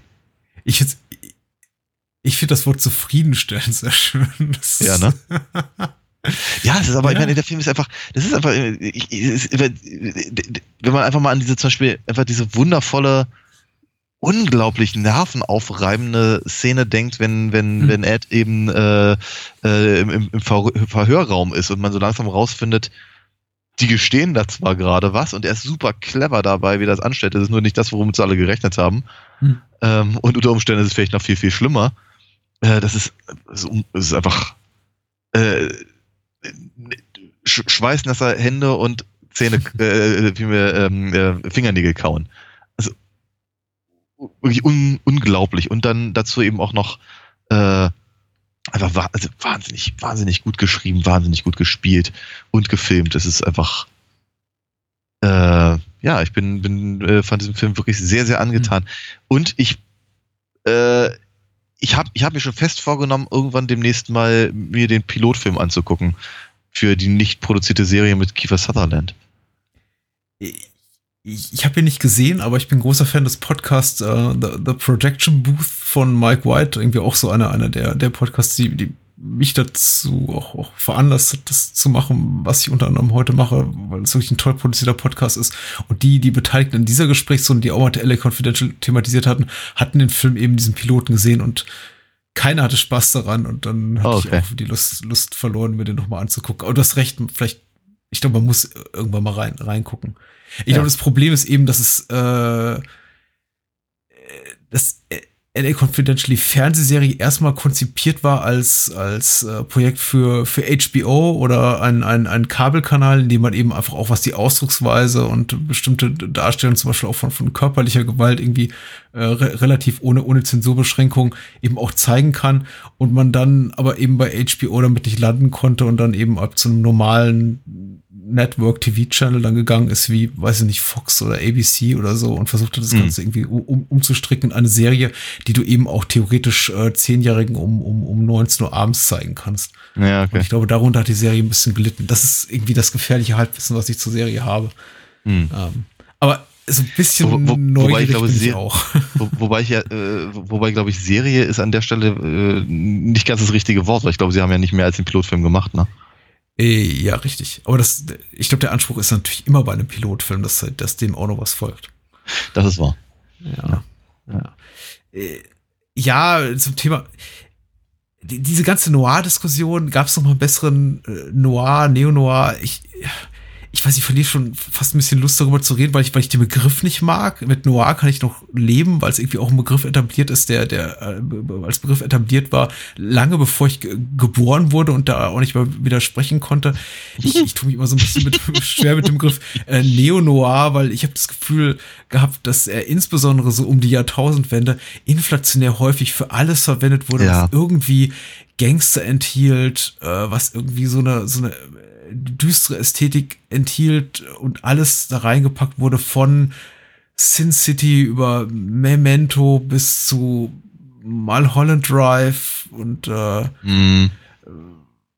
Ja, ich sehe deinen auch, Punkt. auch, auch, klar, und ich meine, es gibt ganz eindeutige an, an, an die Noir-Ästhetik ange, angelehnte Produ Produktion, auch, auch in neuerer Zeit, zum Beispiel den äh, Coen Bro- Brothers Film mit ähm, Billy Bob Thornton, wie heißt er? The Man Who Wasn't There. Ähm, der ganz eindeutig auch ein, auch, auch ein später Noir ist, nicht zuletzt, weil er eben auch, auch, auch schwarz-weiß ist und eben auch so eine klassische Geschichte erzählt von Mann im, ähm, gefangen im Strudel äh, von, von Verbrechen, auf die er es irgendwie nicht angelegt hat und denen er aber nicht entkommen kann und so weiter und so fort. Aber äh, ja, es ist irgendwie, äh, ich glaube, er, er wurde einfach eine Zeit lang überstrapaziert und dadurch Hm. so ein bisschen, bisschen die Lust verloren, mich damit zu beschäftigen. Aber Hm. äh, ich meine, so oder so, du hast wahrscheinlich recht. Äh, so viel, ich, ich kann mich zumindest auch an nichts erinnern, so schnell, was danach kam, was irgendwie dieses Noir-Label trägt, von dem ich sage, ja, das kommt irgendwie qualitativ nur ansatzweise daran. Vielleicht noch ähm, History of Violence von Cronenberg. Ist das Noir? Schwierig, aber ja, also zumindest, zumindest streckenweise. Also in dem und in dem William Hurt äh, auftaucht, dann ja. ähm, how do you fuck this up? Ähm, genau, aber ich, äh, ja, ich bin mir auch nicht so richtig sicher. Ich meine, ganz ehrlich, du, du hast ja auch völlig recht. Ich meine, den Blade Runner hat man damals auch als Neo-Noir bezeichnet, weil sie noch nicht wussten, was, was, was zur Hölle ist bitte der Cyberpunk. Ähm, 82 haben ihn alle Kritiker als, als, als Shit-Movie einfach bezeichnet. Ja, na gut. Nee, aber äh, klar, also wenn ich, wenn ich Neo-Noir höre, dann denke ich ehrlicherweise vor allem an ähm, äh, Basic Instinct. Ja. Mhm. Äh, und und verm- ja, ich bin, ich bin mir auch gar nicht so richtig sicher, ob ich, ob ich ähm, äh, hier LA Confidential wirklich mit dem, mit diesem Label halt äh, be- Mhm. äh, äh, versehen möchte, einfach weil ich eben das Gefühl habe, dass er äh, zwar in einer Zeit spielt, ich meine, es ist halt ein Gangsterfilm oder es ist ein Krimifilm, äh, in einer Zeit spielt, in der halt äh, Noirs im Kino gelaufen sind, aber Mhm. er ganz, ganz wenig Versatzstücke des Genres hat, wie man sie klassischerweise kennt. Also, ich meine, selbst, selbst äh, hier Lynn Bracken, also Kim Mhm. Bessinger, äh, mag vielleicht aussehen wie eben äh, ähm, eine, eine, eine femme fatale, aber sie ist es ja de facto nicht. Ja, nicht, nicht, nicht wirklich. Sie ist nicht dazu da, um halt den, den Helden irgendwie zu Fall zu bringen, indem er irgendwie dem äh, äh, sein, sein, ihr- ihr- ihrem, ihrem Charme halt un- unterliegt. außer, außer dass halt äh, mit, mit ihr quasi äh, ähm, ähm, ja, Bud White mehr oder weniger sauer gemacht werden soll auf Exley, passiert da ja gar nicht viel. Ja? Also Mhm. von daher ähm, weiß ich nicht. Also nur weil sie aussieht wie Veronica Lake, sie noch lange keine Figur wie Veronica Lake. Mhm. Und äh, von daher fällt es mir schwer. Ich sehe seh einfach so wenig vom Genre. Ja. Ja. Ja. ja. Und dafür, Ähm, das, das, das, was ich sehe, gefällt mir allerdings sehr, sehr gut. Mhm. Mhm. Äh, Es ist eben so, so, es ist wirklich ein einfach schöner, äh, erzählerischer wie ästhetischer irgendwie Brückenschlag zwischen, zwischen alt und neu. Es ist kein Film, der sich irgendwie anbietet an so, an, an, an die Haltung, wir müssen jetzt irgendwie so, so, so ein schunkeliges Nostalgiegefühl erzeugen und müssen einfach irgendwie äh, Noirs der 40er oder 50er Jahre nachbauen, irgendwie bloß in einem, bloß mit, mit, mit den technischen Mitteln aus dem Jahr 97. Es ist einfach ein mo modern gedrehter Film, aber er ist eben und das basiert mit Sicherheit auch zum großen Teil einfach auf der, das Verdienst der Romanvorlage auch von James Elroy. Ich möchte jetzt auch, der, der, die auch, auch wirklich hier nochmal ausdrücklich erwähnen, denn die, die bietet einfach sehr, sehr viel. Ich habe das Buch vor vielen, vielen Jahren gelesen. Es ist ein dicker, dicker Wälzer. Und das einfach nochmal, da sind einfach nochmal acht weitere Handlungsfäden drin, die der Film einfach gar nicht äh, aufgreift. Der, es ist extrem werketreu und der, die Buchlage bietet sehr, sehr viel Stoff dessen äh, für das, was am Ende da auch in LA Confidential der Verfilmung landet. Aber der Film hat eben auch diese Attitüde und das ist eben, ich kann mich nicht mehr konkret dran erinnern, aber ich glaube in dem Buch auch gar nicht so, so im Detail ausformuliert, hat eben auch diese Attitüde, wir versuchen die Stadt äh, Los Angeles und Hollywood so zu zeigen, wie es wie sie eben wirklich war, beziehungsweise wahrgenommen wurde von den Figuren, beziehungsweise so, wie sich die Figuren, die damals dort in der Stadt gelebt haben, auch, auch gerne gesehen hätten, nämlich immer auch als so, als, als, als progressive Machertypen, die irgendwie was bewegen wollen, die so allen ein bisschen voran sind, allen ein bisschen voraus, irgendwie so an der, an der Spitze des Zeitgeistes auch. Mhm. Der äh, Pierce Patchett zum Beispiel, David Strathern, den du auch bereits erwähnt hast, auch eine ganz faszinierende Figur, die einfach, die, die, die wenig Platz hat in der Handlung, die vielleicht fünf Minuten im ganzen Film auftaucht, aber eben auch eine unheimliche Präsenz besitzt. Einfach allein nur dadurch, du- finde ich, ist zumindest meine Wahrnehmung, durch das Haus, in dem die Figur wohnt, Ja. das super modern ist, wirklich so State Ja. of the Art für 1955, von dem du wirklich so siehst, wow, da ist jemand mit Geld, Neureicher, der irgendwie durch, durch Porno und äh, einem, einem, einem Prostitutionsring und Pornoproduktion durch Geld gekommen ist, der sich einfach mal vom teuersten Architekten das schickste Haus hat in die teuerste Gegend von, von äh, LA hat bauen lassen. Ja. Und ähm, ich glaube, das würden die allerwenigsten Filmemacher zeigen. Die meisten würden wahrscheinlich sagen, okay, zeig den, zeig den Typen in, einer, in, einer, in, einem, in einem großen alten Herrenhaus Mhm. mit, mit, mit großen Sesseln drin und einer möglichst, ähm, ja, weiß nicht, äh, der möglichst bourgeoisen, aristokratischen Ästhetik, während der, Ja. dieser Film hier, also Hansen und seine Set-Designer sagen, nee, wir packen den einfach in das modernste, was es 1950, als der Film spielt, gibt. Ja. Und äh, das zieht der Film eben durch von vorne bis hinten. Das ist Ja, ja, ja.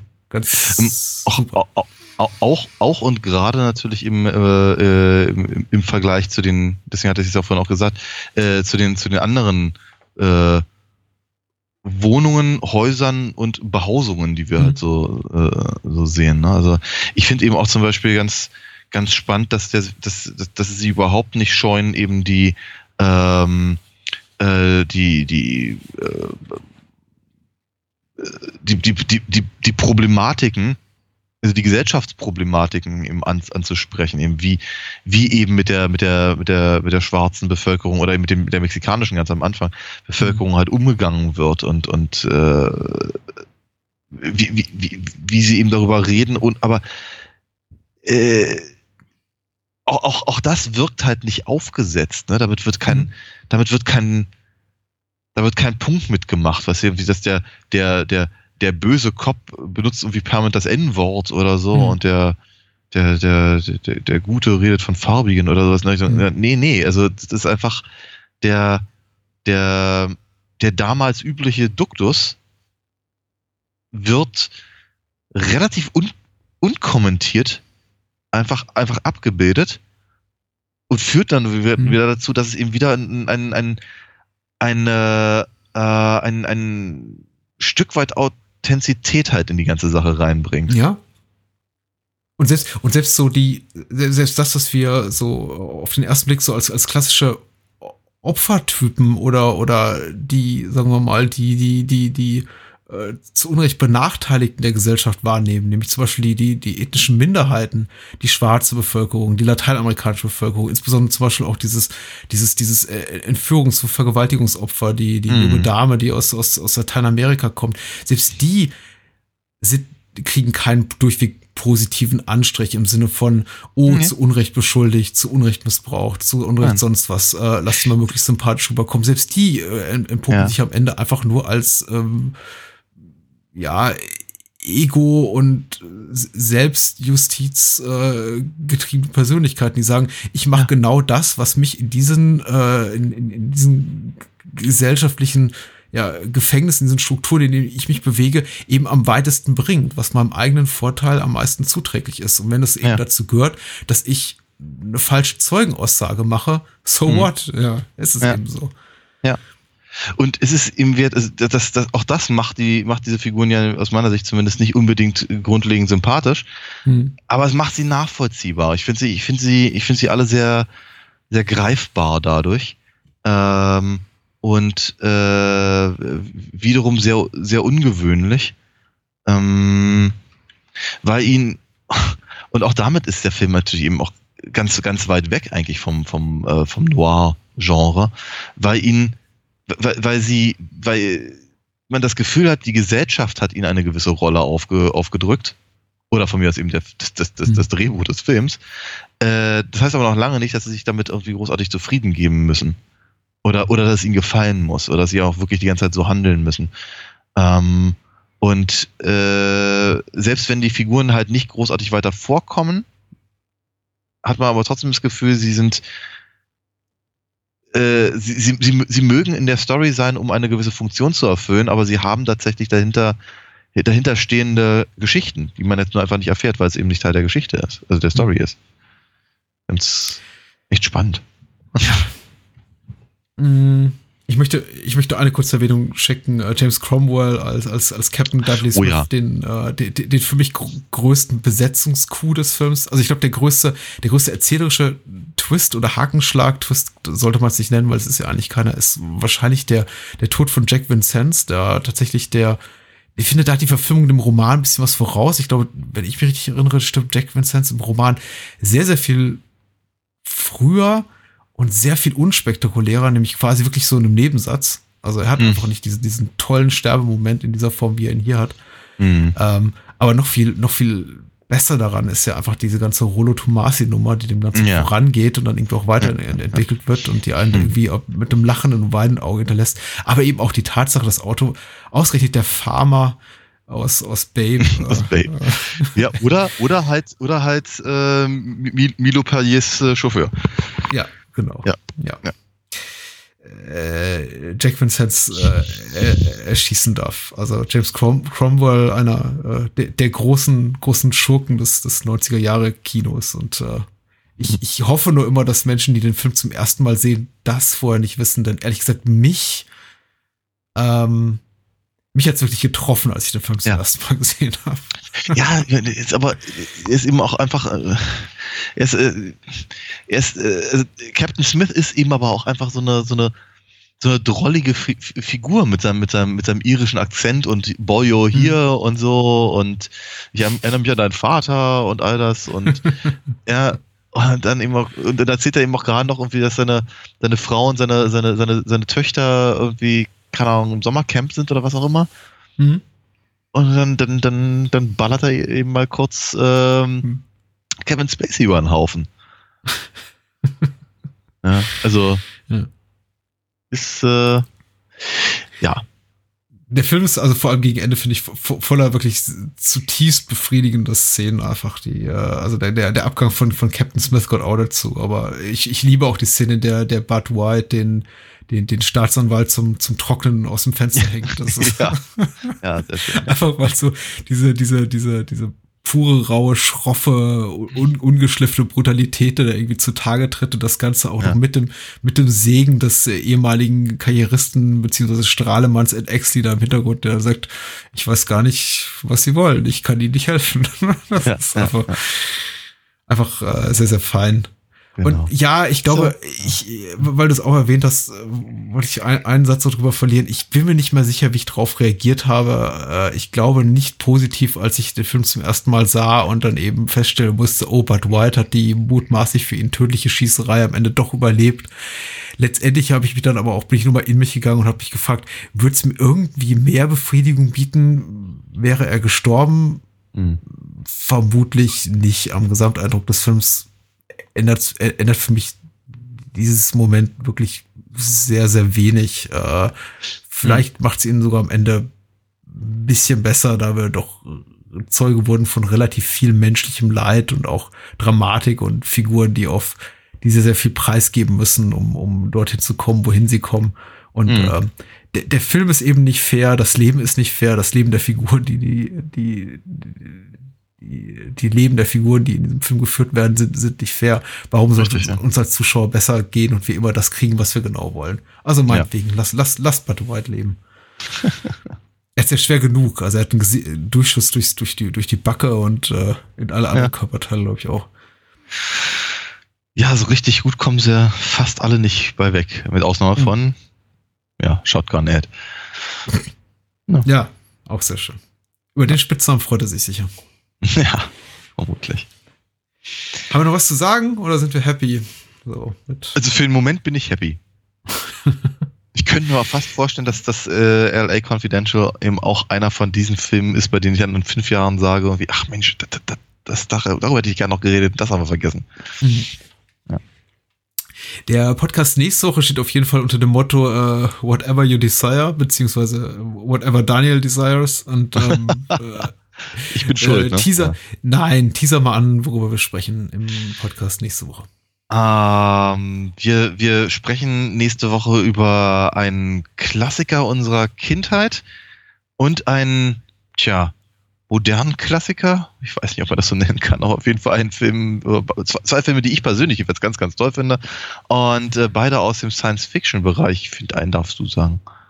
Okay, dann fange ich an mit dem Film, den, zu, zu dem ich auch sowas wie habe wie einen persönlichen Bezug. Das ist äh, Tron von Steven Lisberger, dem äh, gefeierten Regisseur von, ich glaube, Animal Olympics hat er auch gemacht. Ah, ja. Äh, und danach nicht mehr so viel mehr. Äh, Ja. Außer das Tron-Sequel, aber ich weiß es nicht. Tron aus dem Jahre 82, über den reden wir zuerst. Und dann?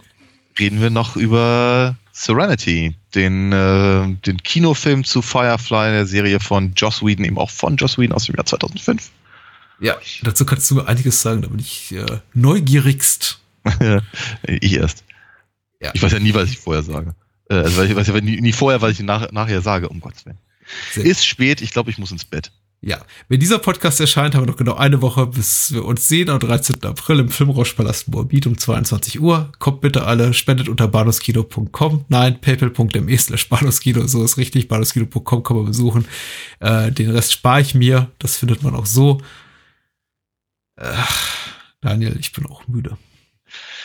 Wie sollen das nächste Woche werden, wenn wir da bis 2 Uhr morgens äh, im Kino hocken? 4 Uhr morgens. 4 Uhr morgens.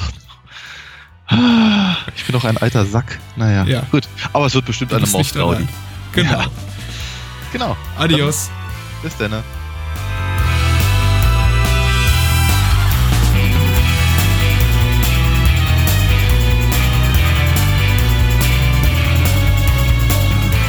War Bahnhofskino. Wollt ihr mehr von uns lesen oder hören? Natürlich sind wir auch bei Twitter und Facebook vertreten. Schickt eure Filmwünsche oder Feedback an patrick.bahnhofskino.com. Und unter alinafox.de findet ihr alles zu den Comics und Hörspielen rund um Daniels Meisterliebe. Vielen Dank fürs Zuhören und adios.